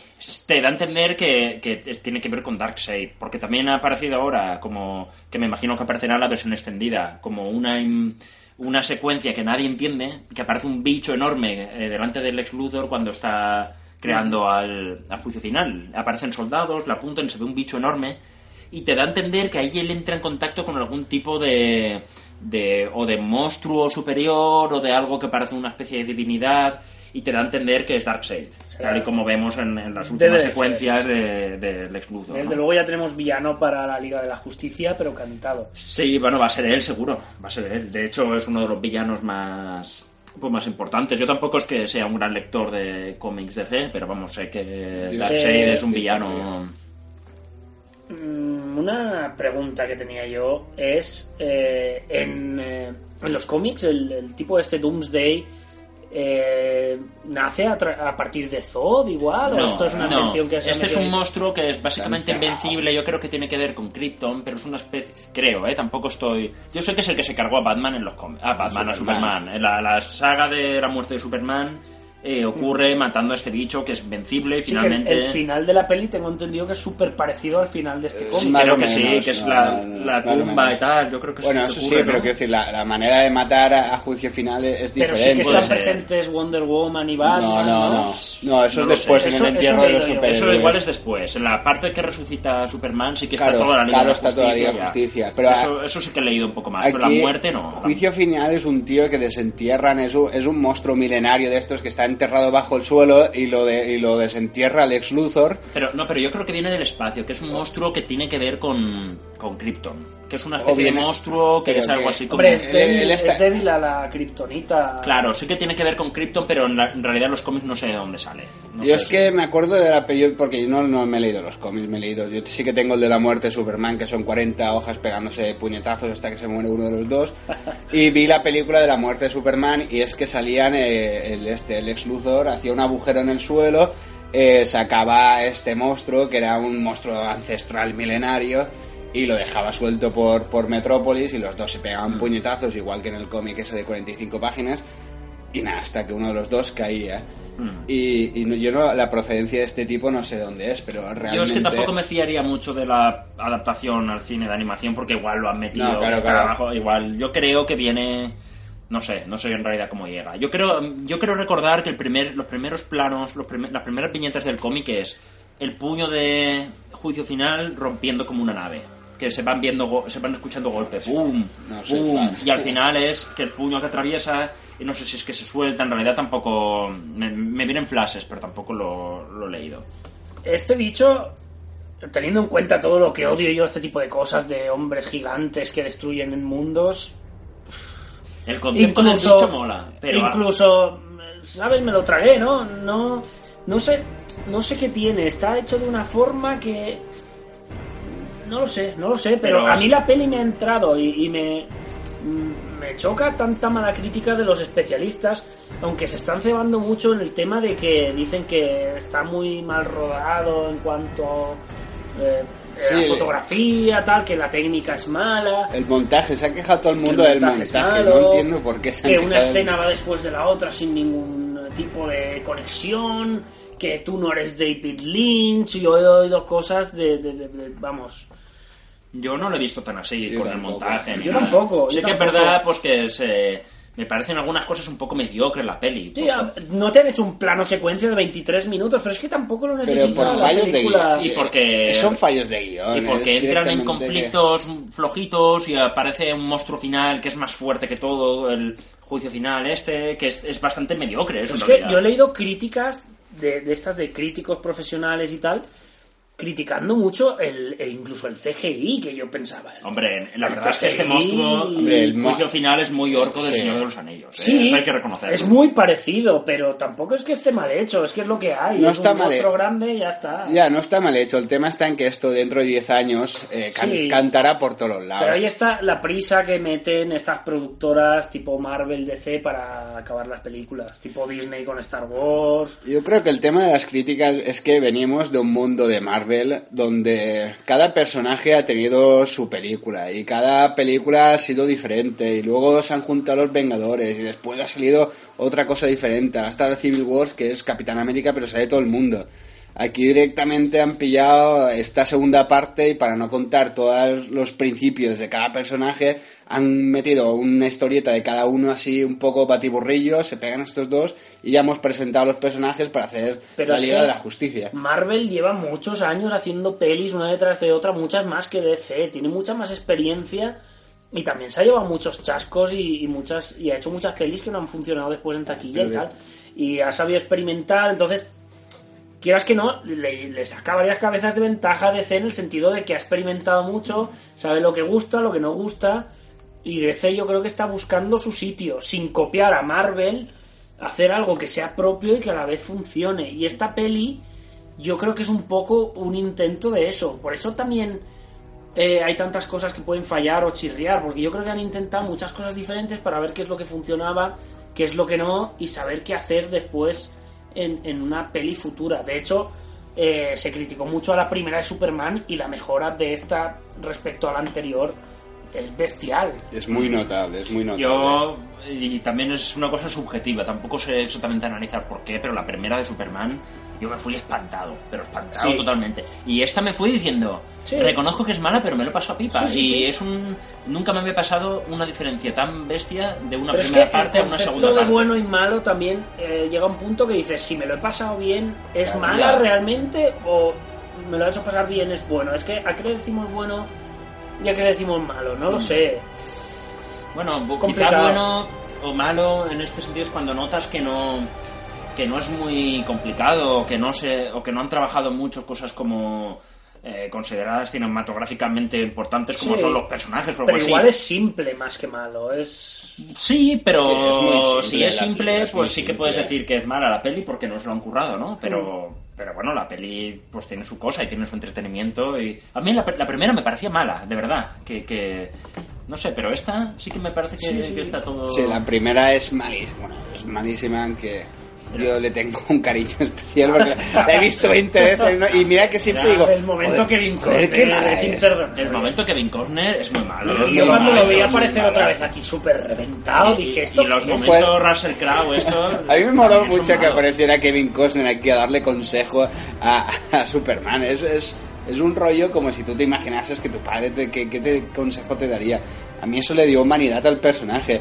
Y os habéis fijado que Russell Crowe y, y Kevin Costner fueron Robin Hood, los dos, Ya ves, por ya di- diferente manera y ahora son hijos de Cadell. ¿Esto tiene algo que ver? Oye, que la peli esta de Robin Hood de Russell Crowe, Eso era paso. a mí no me pareció mala, tío. No, pues me- a- yo me fui corriendo del cine. No solo salí, sino que salí a- corriendo. A mí me entretuvo bastante la vi. Hostia, qué mala la vi era, tío. sabiendo que iba. Igual es por eso, porque la vi años después sabiendo que iba a haber algo muy malo.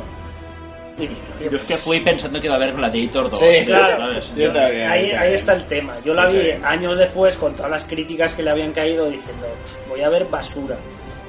Y oye, pues tampoco estaba tan mal aquello. Es muy mala, Alberto. Es muy mala. Pero bueno, venga, to- te respetamos porque. Bueno, pero na- porque es el padre de Porque Superman. padre- y, y porque no hay bueno ni malo. Aquí, No hay ni Aquí hay pasárselo bien o pasárselo mal. ¿Qué hace Russell Crowe? Pues es que es lo que decía Pablo en un programa anterior. Va al hormiguero Está gordo siempre. y, es- Y ya, y luego las pelis no. las pelis no lo entiendo, no entiendo qué hace este hombre.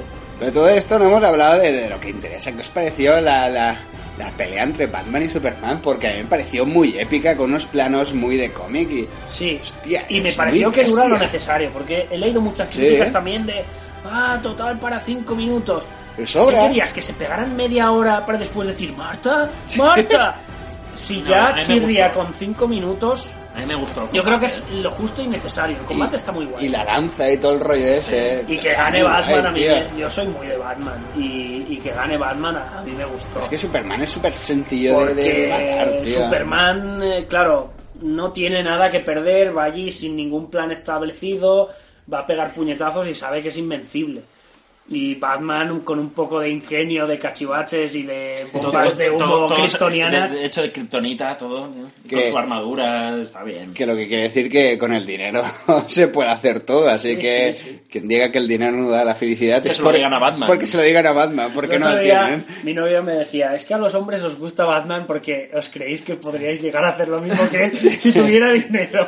Y yo decía, hombre, tampoco Hombre, es eso. solo es totalmente cierto. A pero- ver, eso es realmente cierto. Yo siempre he pensado que si me toca un día en plan de me ha tocado la lotería 100 millones de euros, una, una burrada de dinero espectacular, el Batmóvil, el coche de Marty McFly y el de los Y los cazafantasmas arneses disparados con pistolas. los tenía lo en el garaje, seguro, el seguro. coche fantástico. tararara. ¿Cómo mola eso cuando sale Alfred ahí que dice mayonesa con patatas, mayonesa con patatas, que sale con el micrófono ese que se lo pone en la garganta para, para la voz de Batman? Está guay. Sí, es que es eso. DC está buscando hasta su propio humor.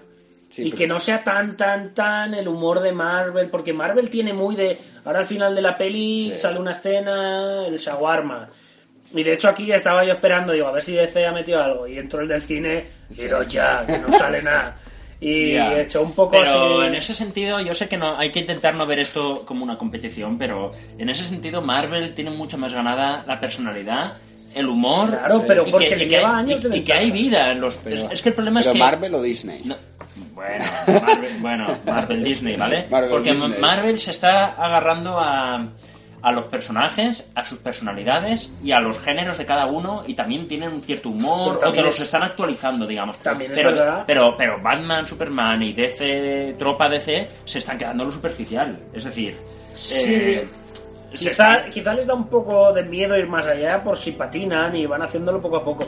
Es que es lo que decía antes. ¿Cuántas pelis tiene Marvel y cuántas pelis tiene DC? Es que ¿Cuántas veces ha patinado Marvel y cuántas veces ha patinado Además, DC? DC parecía que iba a ser más fuerte en las series, por esto de, de Flash, que la de Flash no estaba mal, la de ah, la de Arrow, la de Supergirl, la de esta que está haciendo de Le- Legends of Tomorrow, la de que tiene así como varios de la Liga de y la ahora Justicia. Netflix con Marvel. Pero es que ahora también Marvel está dando un acelerón con las series también, así que ya no sé ya no sé cómo va a ir. Además, las series de DC tampoco Smallville, tío. Smallville, ¿ves? Pero tiene, tiene como más Smallville tendencia no la serie. vi nunca. Yo tampoco he visto cuatro. Yo tampoco. Y Arrow tampoco he sido capaz Arrow. porque me parece muy repetitiva. Flash un poquito más. Y Marvel, por ejemplo, está esta de agentes de S.H.I.E.L.D. que dicen que, Que es la basura. basura más pues grande. lleva como cuatro temporadas Sí. ya. Sí, pero porque ellos yo creo que prefieren continuar a admitir que eso es una basura. Y porque alguien lo verá en su casa. Oh, pero sí, Pero porque la gente lo verá. Agentes sí, de ¿no? S.H.I.E.L.D., Agente Carter, han hecho varias series así que dice, bueno... Pero por ejemplo Daredevil, que ya haremos otro programa de Daredevil, segunda Sí, temporada. de hecho, el próximo tiene bastantes yo, papeles. yo, yo creo que Sí. le corresponde ya. Y- ir bajando los capítulos porque van a salir spoilers a punta pala. Y Y nada, no pero- sé, ¿por dónde más le metemos mano a, A ver, ¿cómo a la más... cómo- Bueno, ¿qué me decís de, de los personajes de la Liga de la Justicia, los pequeños cameos de todos los personajes que aparecen? Yo, momento Aquaman fue ridículo y de vergüenza ajena. Ahí me recordó al típico documental que están grabando al pez este, que, que, que es el malo de la sirenita, que es un pez rayo, un pez no sé qué huevos, que asoma la cabeza y pega un bocado. de repente se da cuenta que está la cámara. Claro, y se mete otra vez el bicho este para adentro. Sí, eso fue un poco callejero. Fue un poco de ¿qué hace aquí grabando en mi casa? Sí, ¡No me graben más! ¡No me graben! Y Te salió pego ahí, con el tridente, sí, un poco... Yo me, Ya. yo me esperaba Aquaman cuando a- a- se cae o Lois tira la lanza esa bajo el agua y, Sí. luego, y luego le están Hubiera pegando la tunda. metido. Yo hubiese esperado que hubiese salido Aquaman, le hubiese dado la lanza a Superman, que eso también no tiene sentido. Te pegan con una lanza, te duele, pero para Sí. coger la lanza e ir contra el malo no pasa nada. Ahí está. Es más, eh, es que está un poco desequilibrado el tema del daño que le hace la kriptonita. Una bomba de estas de kriptonita debería haberlo dejado ya un poco cao. Y, dos, tres, después la Sí. lanza. Bueno, ya sabemos que Superman, la kriptonita le hace daño, pero después se la pasa por el forro. le hace daño cuando quiere, ¿eh? Y, y lo que dices de Aquaman sí que hubiera quedado mejor que, que se viese nada, pero una mano sacando Claro. la lanza y en plan somos colegas. Después del por culo que ha dado el Jason Momoa esta Eh. diciendo yo soy el mejor de Que todo el mundo. la estética está guay. La Hombre, es Aquaman mejor que el mariquita entiendo- rubio. No sé, a mí Rubio... no, es que no sé por qué le cambian tanto la estética, no sé. Igual que yo no entiendo por qué meten a Cyborg aquí en vez de meter a Linterna Verde, tío. Ya lo- porque, ya- no- porque no respetan el, el grupo original. Ya se están haciendo unas... Se están agarrando ya grupos alternativos de los lo nuevos Cyborg 52 y todo esto. No lo entendí, de hecho os he preguntado de de dónde salía el cyborg. Es que tenían que haber no- metido al detective marciano, a alguno un poco, o yo que sé, Arrow, o alguno que sea más típico, ¿no? Porque Flash y Aquaman molan, Wonder Woman, pero Cyborg, que es un tío que, que así medio robot, que es que encima es como bastante... no Y sé, Flash, bastante- Flash me pareció muy adolescente granudo, ¿no? Con... Que- No, pero No ¿por sé. qué lleva bigote Flash? Sí, no si, tú te, verdad. po- si tú te como pones muy desaliñado, ¿no? Como muy... No Pues sé. un tú- poco tú, así. te pones capucha y lo único que se te ve es la boca. Si te dejas bigote, Te van a pillar. Es que te van a pillar enseguida. Claro, ya puedes correr mucho, pero es que. Se acabó tu identidad secreta. Pero qué tontería es esa del bigote. A lo mejor si cuando Flash no está disfrazado, pues Flash no lleva bigote. Es un bigote que, Que se pone solo. Es en plan la nariz bigote Además, esta. Él sí que tuvo una aparición, Flash, de. ¡Me he adelantado! ¡Me he adelantado! En el sueño aparece Flash. Sí. Bueno, creemos que es Flash. Sí, ese. sí, es. Pero el tema de la licorería... Además, joder, qué típico una licorería y un atraco a una licorería. No hay más ideas USA. Ya, tío. Solo hay atracos a licorerías con estas bolsas de marrón. O sea, a licorerías o bancos, tío. Si Sí. no, ya está. No... Oye, atraca un bingo, no sé, aunque eso es muy español, pero, bingo, ¿eh? en América.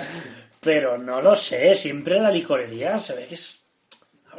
Tres licorerías por, por, por calle, pero... Ah, Yo creo que el problema que va a haber aquí es que Flash, Aquaman, como Cyborg, como Linterna Verde y como toda esta panda, no se ha leído nadie la mitad de los cómics. Estos no son tan populares como los personajes Marvel. El problema de la DC es ese. Yo soy fiel lector a cómics, que estoy todos los días, me leo un par de capítulos de algo y realmente... Yo- Quitando de Batman y Superman no he leído nada más. soy más no he leído nada lo único más. que no he leído ni Marvel ni DC. Es pero verdad siempre- que en esa eterna guerra Marvel, DC, actualmente DC va perdiendo en películas y en cómics, ¿eh? O sea, todo el mundo se ha leído alguno de Spider-Man, Pero de porque Iron Man. Marvel es una fábrica de dinero, ¿sabe? Pero DC, durante muchas décadas, iba, era mejor. O sea, DC, eh, después de la guerra, de esto que decíamos antes del origen de los superhéroes, DC sobrevivió a esa... Marvel Sí, no. sí. Marvel, después de la guerra, estuvo 20 años que no, no habían superhéroes. Hacía También, ¿cómo está cómics de, de amor. ¿sabes? Empresarialmente, ¿cómo está el tema de DC? Porque siempre son de la Warner, ¿no? No sé si... Warner tiene, sí, Warner tiene los derechos de DC y, y Sony con... De Spider-Man. No, de Spider-Man ya no, porque ya se lo han pasado. Tiene los derechos de los X-Men y de los Cuatro Fantásticos y de poco más. Y luego ya Disney ya tiene los derechos de todo el mundo. Así que probablemente tenga el derecho a de ti. Disney comprará DC también. Seguro, Pues a mí eh. no me extrañaría nada. Y ¿eh? veremos la liga de la Civil War con Spider-Man y con Batman en el mismo equipo. Pero habían, antes habían cómics, antes de esto de los derechos os pasaban por el forro de los huevos, porque yo he visto un cómic que es de Superman contra Spider-Man. Sí, hayan acuerdos llegan acuerdos. ya- ya- llegan acuerdos, que Pero ahora mismo realmente. sí que están más en plan a ver quién hace más, ¿no? Y es un poco difícil. Este tipo de, de cosas, ¿no? No creo que DC diga, venga, va, te dejo que saques a Batman, ni que Marvel diga, diga No, hacen cosas puntuales de que se van a un universo Sí, paralelo, se encuentran rarezas. Sí, es como no- los juegos estos de Capcom versus... Sí, eh, Claro, pues es algo- Marvel, alguna rareza, pero no rarezas de este estilo. Bueno, eh, hay alguna cosita más por comentar. Eh, Lo, bueno, el momento padre de Batman creo que lo hemos comentado ya, así un poco por encima. El momento padre Batman, que es... Sí, el momento Porque han Kevin- repetido otra vez. Kevin Costner. Bueno, ahora Ah, es vale, el vale, padre sí, Superman, sí, pero ¿por qué Superman. repiten otra Ah, vez padre Superman, cierto. la muerte de, Bat- de los padres de Batman? Ya la han repetido 700 Ya, bueno, veces. porque- la Pues porque visto como, película, como pero- todo giraba en torno a Marta, tenían que hacer que No, el no, padre... Marta. no, broma, claro. Tenían que Claro. hacer que, que el padre dijera Marta, Marta. Claro, claro, por eso, ese Sin es esa escena claro. no. Qué pesado, ¿no? Otra Es así. vez. Igual como cuando están en, en lo del el- en el cementerio, que es todo el rato el plano donde ponen Marta, Marta, Marta, solo le faltan las luces de neón donde en el nombre de Marta. Marta dices, está aquí. Joder, yo me había dado cuenta ya hace 20 minutos. Y lo que me pareció un poco raro fue el momento 11 de septiembre de Batman en Gotham. Fue muy Sí, noticia. sí que era muy 11 A- a- ese, a- ¿eh? a mí me encantó, ¿eh? humo, A mí me encantó. Pero, pero le da ese toque de realismo. Me de- súper de- original, tío. Una imagen icónica que todos conocemos de ese humo que sabemos que le ha provocado cáncer a muchísima gente y sin embargo ver a Bruce Wayne correr hacia él para salvar a sus empleados, porque Ay, no olvidemos que es el jefe del El- año. Sí. Mm, sí, vale. Después llega al edificio, ya no hay humo, misteriosamente, a pesar de haberse metido en una nube tóxica de humo. Que aparece un caballo en medio de la ciudad de... de, de Será de un policía montado, digo yo. Supongo, digo yo, porque... Yo también ya decía, ya, un sueño, un Pero sueño. falta el dramatismo. A mí me dio mucho miedo el principio de la película porque, claro, la primera Superman es tan mala que ver que empezaba con el final de la de Superman, dije, a ver hasta dónde va a Pues durar para mí, esto. para mí lo arregló, porque la Sí, primera, eh. la, la primera eh, tiene ese desfase de decir, pero bueno, ¿qué pasa? Que para vencer a un malo tienen que cargarse toda una ciudad. Sí, no, no. Y aquí empieza esta película poniendo en duda eso. Es Claro. decir, que esas críticas que les han hecho a la, pe- a la película es como si las hubieran sabido aprovechar y decir, vale, vale, ahora el público de la segunda va a pensar exactamente lo No, mismo no, que vosotros. está bien hecho. Lo que pasa es que cuando yo vi la succionadora esa en el cielo dije, madre mía, Ya. lo que van a hacer aquí. Y estoy, estoy preguntándome ahora mismo, ¿llegaba a salir el Batmóvil en esta película? Sí, sí, sí. sale, Sí, sale. el cuando, Batmóvil cuando va a robar la kriptonita Sí. que hay. Ah, claro, claro. Que, que- que de hecho le abre la, la, Sí, la puerta a Superman. cierto. Pues cuando hay el momento es cuando le preguntas si sangra, sangras. Ese momento es bastante. El Batmóvil pasado desapercibido. Si no, Sobra, un sobra un poco el sangrarás, ¿no? No sobra el... Sí, porque. Sangras y que se empezaron a pegar ya, ¿no? Sangrarás. Es más de, de patio de colegio, de, Ya. De a las 5 en el escampado, Sí. ¿no? No sé. Me quedé un poco... Es que, es que Bruce Wayne está como muy... Muy fuera de sí, ¿no? En esta película. Es muy chulillo de barrio, de... Es muy Batman. es muy Batman. Batman de Frank Miller, de Frank no sé. Miller. Y nada, amigos. Bueno, eh, ¿qué os han parecido ya los trajes de, de la película? Batman, es que. Bien. A mí el de Batman. A la mí el verdad de Batman me ha gustado mucho, me ha Y el de mucho. Superman El de igual, con el de- cinturón. El de Superman me parece un acierto que lo hayan aclarado un poquito, a no ser que sea una alucinación mía. Yo creo que está un poquito otra vez más de colores más chillones. El Y el de Wonder Woman, yo creo que está. Sí, que está, muy bien también. La verdad que muy bien que no le hayan metido la bandera de USA porque Hay que, que modificarlo. entra mejor, entra mejor, no sé. Entre que queda retro y entre que queda muy América es América por encima del resto del mundo, somos patriotas y este tipo de cosas. Me gustó que fuera más así rojo, tipo Amazona y, y ya está. Aunque en la foto no sé qué traje lleva. En la foto esta de la guerra igual sí que lleva el... Eso No, yo, un traje parecido, sí que es parecido al traje. Bueno, ya veremos porque también van a salir películas de. No, la de Wonder Woman que ya, Wonder Woman está al caer. Ya está Sí. al caer porque ya han empezado a salir las primeras imágenes donde salen ella con cuatro tías más, que serán las reinas azoritas. Que han dicho que no tendrá nada que ver que no tendrá nada que ver, con- será pues una explicación, porque en esta película tampoco, si no hubiesen metido Wonder Woman, yo hasta a mitad de la película no caí que la misma tía, porque con el maquillaje de persona humana no se parece a Wonder Woman ni de detrás, está diferente. Dije, porque está todo el rato la tía, esta flaca por aquí dando vueltas, hasta que me di cuenta que fue ella y dije, hostia, pues será Wonder Woman. Igual como momento de carpetas. Voy a abrir la carpeta de, de Wonder Woman, el símbolo de Sí, Wonder Woman, ya. Sí, el de o sea, Cyborg, Lex el de Luthor se ha Cyborg. tomado el tiempo de, Claro. de- de entrar a propiedades, Sí. de cambiar icono. Es lo que tiene, es lo, es lo que tiene ser un genio, tío. diseñar sus, sus logos, que ya sabes cuál, Sí, qué logo sí, se sí, va a sí. poner cada uno. Es un hombre ordenado, le gusta.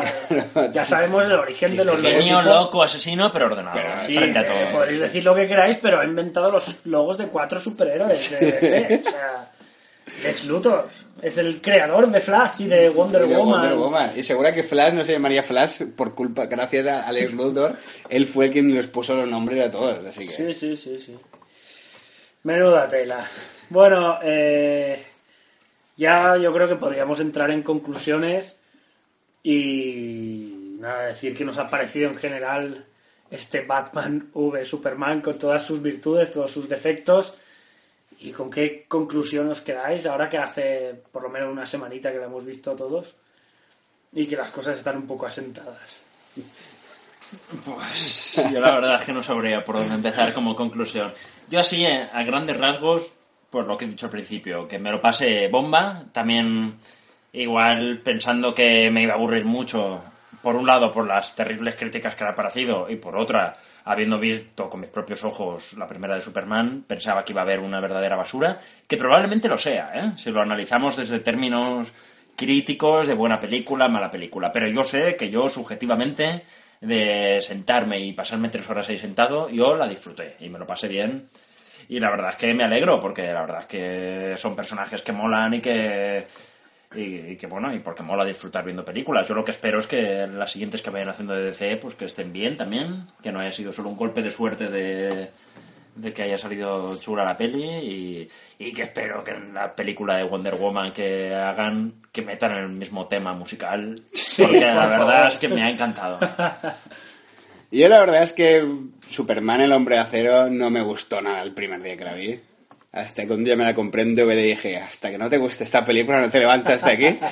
y tengo que admitir que la he visto cinco o seis veces y cada vez que la veo me gusta más. No sé, ¿por qué? Es una tontería. Entonces, si me gusta ya El hombre de acero, aquí estuve dos horas y media entusiasmada en el cine y salí flipando diciendo, hostia, he visto la mejor película de superhéroes de la historia. Que no es no sé, no, no es como, yo qué sé, Los Vengadores, la última no me gustó, la de la primera tampoco. Esta es, pues no tiene ni pies ni cabeza, pero me gustó, no sé, y conforme acabó le envié un mensaje a estos dos diciendo, ¡Es Dios la película! Tenía el hype en ese momento cuando se acabó y yo, estaba yo sonando... cuando la vi también te escribí diciendo, "Eh, amigo tienes razón está muy guapa Está muy guapa. Luego ahora la, la pienso, analizo, he escuchado un par de, de podcasts amigos y digo, hostia, pues si la destripas es una mierda, pero yo qué sé, es una mierda que, que a lo mejor una mierda papelada, con papel bonito, y a mí me ha gustado, a mí sí que me ha molado, y, y la pienso ver un par de veces más, porque si no fuera por la duración, que a lo mejor sí que se han pasado un poco con las dos horas y media, por lo demás, yo flipaba y me ha gustado ver a, a- a Kevin Costner y todo. De nuevo, De nuevo, y dicho, montaña, hostia, eh. tío. Que otra cosa, porque Qué mayor está, ¿no? Porque, porque cuando Superman se pelea con alguien, me voy a caminar, y se va siempre, ahora está en medio de una montaña. es melancólico yo qué Es sé melancólico, coño. es muy vuela- Doctor Manhattan en, en Marte, ¿no? Es O- vuela o haz algo, tío. Caminar, ¿para qué? Si puedes volar. Pero, eh, eh, es que. Bueno, no quería entrar otra vez, pero es que dices, vale, aquí se lleva a Doomsday al espacio de un puñetazo. ¿Por qué no te llevaste a Zod al espacio de un puñetazo en la 1? Si se lo llevas, están peleando en el espacio un buen rato, que, Ya, que rompen pero- un meteorito de, pero de la cada casa vez que están reventando la ciudad, vuélvetelo a sacar para arriba. Ya, pero Son, Go- Son Goku eso lo sabía y se lo llevaba a un bancal y se pegaban los dos de piña y decían a la ciudad no. Y se iban y luego se pegaban. Pero Superman, pues aún no ha caído Ya, el pobre chaval. Superman está todavía. Es un novato. Cuando le venga la factura de todo lo que tiene que pagar, pues ya verás tú como la próxima no hace lo mismo. Bueno, yo diría que creo que Zack Snyder es un director bastante peculiar, que te pueden gustar más o menos sus películas, que hace cosas a veces rarunas. Estábamos comentando antes también, eh, fuera de micros, la de Sucker Punch, esta, que yo creo que no hemos logrado acabarla nadie de los que estamos aquí. Y es verdad que se centra mucho en la imagen y en la estética de las películas, pero deja un poco de lado el tema trama, el tema... Y yo creo que ese es su mayor fallo. Y las películas que más han funcionado de él es las que no necesitan trama ninguna, como puede ser 300, que era una batalla y ya está. O las que ha adaptado literalmente de un guion de un cómic que ya existía. Eso como es. Watchmen o como 300. Eso es. Esta peli yo creo que ha quedado rara porque tiene al señor David S. Goyer, este que hemos comentado, que es el guionista de la trilogía de Nolan, de Batman. Y sí que se nota que hay cierto guion detrás, pero no deja de quedar, siendo el señor Zack Snyder como es, como algo superficial. Y aquí lo que importa es pegarse, la estética comiquera y tal. Y yo creo que en este sentido es intachable, lo hace súper bien, porque cuando ves a Superman volando, la capa le cuelga la de hada, como no es que no, no podría colgarle mejor, dos y tiene un color y una textura todo Sí, alucinante. Exacto, y, y Batman se le encienden los ojos del casco y el plano es desde arriba. Y todos los detallitos Y- son brutales. sí, o sea, sí. todo eso está muy bien cuidado y creo que eso es lo que nos lo que más nos gusta de la película. Además, tiene este guion que aunque pasa desapercibido, por lo menos es un guion que películas de, de Zack Snyder que no lo tienen y que tiene algo que ver con lo que nos gustaba de Nolan y tal, y yo creo que entonces le perdonamos todos, todas esas faltas de profundidad, se las perdonamos y decimos, hostia, es que la fotografía está muy bien, tal, no sé qué, y el guion me da igual, están pegándose Batman versus Superman y está guay. Y ya hay chascarrillos graciosos del estilo, señora, vengo a salvarla. Ah, lo he imaginado por la capa, será amigo de mi hijo, cosas de estas. Eh, El momento, no, dice, soy amigo de su hijo, ah, lo he imaginado por la capa. Es un poco, es un poco humor marveliano, Sí. queramos o no, porque sí que es un poco shawarma y estas tonterías que hace Marvel. Sí, pero... Pero bueno, Bueno, es que el humor es humor, ¿no? El, humor no lo ha conseguido, no, no- no lo ha comprado. Disney todavía. Es- eso es, eso es. Tranquilo. Sí, te Todo recuerda. llegará. Todo llegará. En la Te recuerda, pero. Pero bueno, que sí, te ríes, te saca la risita en el cine, la gente hace. "Oh, oh, oh". Sí. Y en general, pues, yo qué sé, una peli que yo creo que con el tiempo, pues, va a encajar bastante bien. Diré, "Va, voy a ver otra vez Yo creo que esta Batman v Superman y te la pones un domingo con palomitas y la ves. Creo que esta película llegará a ser peli de culto, como puede llegar a ser Batman de, de Tim Burton o, o Blade Runner. Yo no creo que sea una peli de pero, culto, pero no sí que puede llegar a, yo creo que sí que puede llegar a ser una peli de Hombre, culto. sí que tiene algo. Tiene algo que te sea hace lo de chusco culto, que es, sí. Que destaca por encima de las demás. Aunque sean sus Sí, defectos, sí, sí. sí que destaca por algo que no sabría definir. Puede que cuando lleven los Vengadores 12, Sí que puede que de aquí 10 años Sí. diga, hostia, Batman v Superman, cómo molaba, ¿no? Sí, el cine que se hacía en el 2016. si, si tiene pinta Puede chusca, ser. tiene una, si tiene algo chusco que va a ser cine. Yo Y creo si, que si cine. tiene algo que funciona, ¿eh? Porque a mí, Sí. a mí en general, que la historia no mole, o, o que ese tipo de errores, de cosas que sean película es que- mala, que a mí normalmente si eso falla, el guion Claro. suele no gustarme, pero en este caso, aunque reconozco que falla, me ha gustado. Es que y eso, eso es- significa eso que, es lo tiene, curioso. que tiene otras cosas, Eso es lo curioso, tiene otras cosas. que no paramos de decir fallos y tiene muchísimos, y Lex Luthor eh, falla y tal y cual, y tiene muchísimos fallos, que no, cosas que no nos gustan y sin embargo nos ha gustado la peli en sí. Y eso es difícil. Y eh, también es difícil saber por qué. Quizá Marvel nos haya pagado un maletín para hacer el podcast. yo, yo- yo Yo tengo que analizar esta peli, también la voy a volver a ver. ¿eh? Quizá en, en dos tongaes, para no hacer tres horas de tirón. Veré hora y media y hora y media, pero también me gustaría volver a verla ¿eh? y ver qué ha pasado Sí. aquí, para que me Tiene guste esta cosa. tono épico, sin llegar a ser súper seria, tiene humor. No sé, es rara. Es rara, Es sí. rara. Yo creo que hacía tiempo que, bueno, desde Mad Max del año pasado, que no salía del cine diciendo, hostia, qué bueno es esto. Mad Max era igual, guion cero, pero molaba. Y este igual, guion cero, pero Era un molaba. poco barbaridad. Claro. y esta tiene cosas en Entonces, común. el problema del cine ahora es el guion. Que no pongan guion, tío. Un poco aquí, aunque que nos pongan, eh, señor DC, Marvel, gente pegándose. Y ya está. Eso es lo que sí. queremos. Hemos nacido con Van Damme y con, y con Rocky y con todo esto. Es- Guión cero, hombre. Bueno, si no hay nada más que decir, yo creo que hasta aquí podríamos dejar el programa de hoy. Sí, bueno, si el siguiente... Yo ya me estoy haciendo ya de aquí casi. Sí, si el sí, siguiente sí. es de Daredevil, no dudéis que también estaré aquí dando mi humilde opinión sobre los cómics, Marvel, DC y sobre... Porque Daredevil da para hacer un podcast largo, largo. ¿eh? Llevo una enganchada buena yo leyendo cómics desde hace dos semanas. Yo lo ¿eh? vi, yo vi la serie en dos días. O sea, estuve Hostia. sin, sin salir, sin relacionarme y la vi Estuve- no, estuve dos semanas para verla, pero sí. La cocina del infierno. La cocina del infierno, hondo. El otro día estaba jugando yo al Metal Gear 5, que ya hablaré un día de él en, en la sección no inaugurada, la zona X, anunciada en el primer programa y todavía no, no la hemos inaugurado. Y me hizo mucha gracia porque había un personaje que había desaparecido, tal, no sé qué. Oye, ¿dónde estaba tal? Y cuando descubres el percal dice, se escondió en la, en la cocina del infierno. Y fue, ¡qué bueno! Y me acordé de mi amigo Daredevil y de toda esta gente, de- Bueno. de Vincent Donofrio como Kingpin y de toda esta calaña. Buena serie. Ya, Buena la, serie, ya la comentaremos. No destriparemos nada, pero advertimos que os veáis la serie lo que queda de Sí, semana. vamos, vamos a poder hablar Porque vamos a poco sin hablar. destripar. ¿eh? Sí, Y os tenemos, tenía aún dos semanas más para verla, así que... esto ha sido... ¡No es país para spoilers!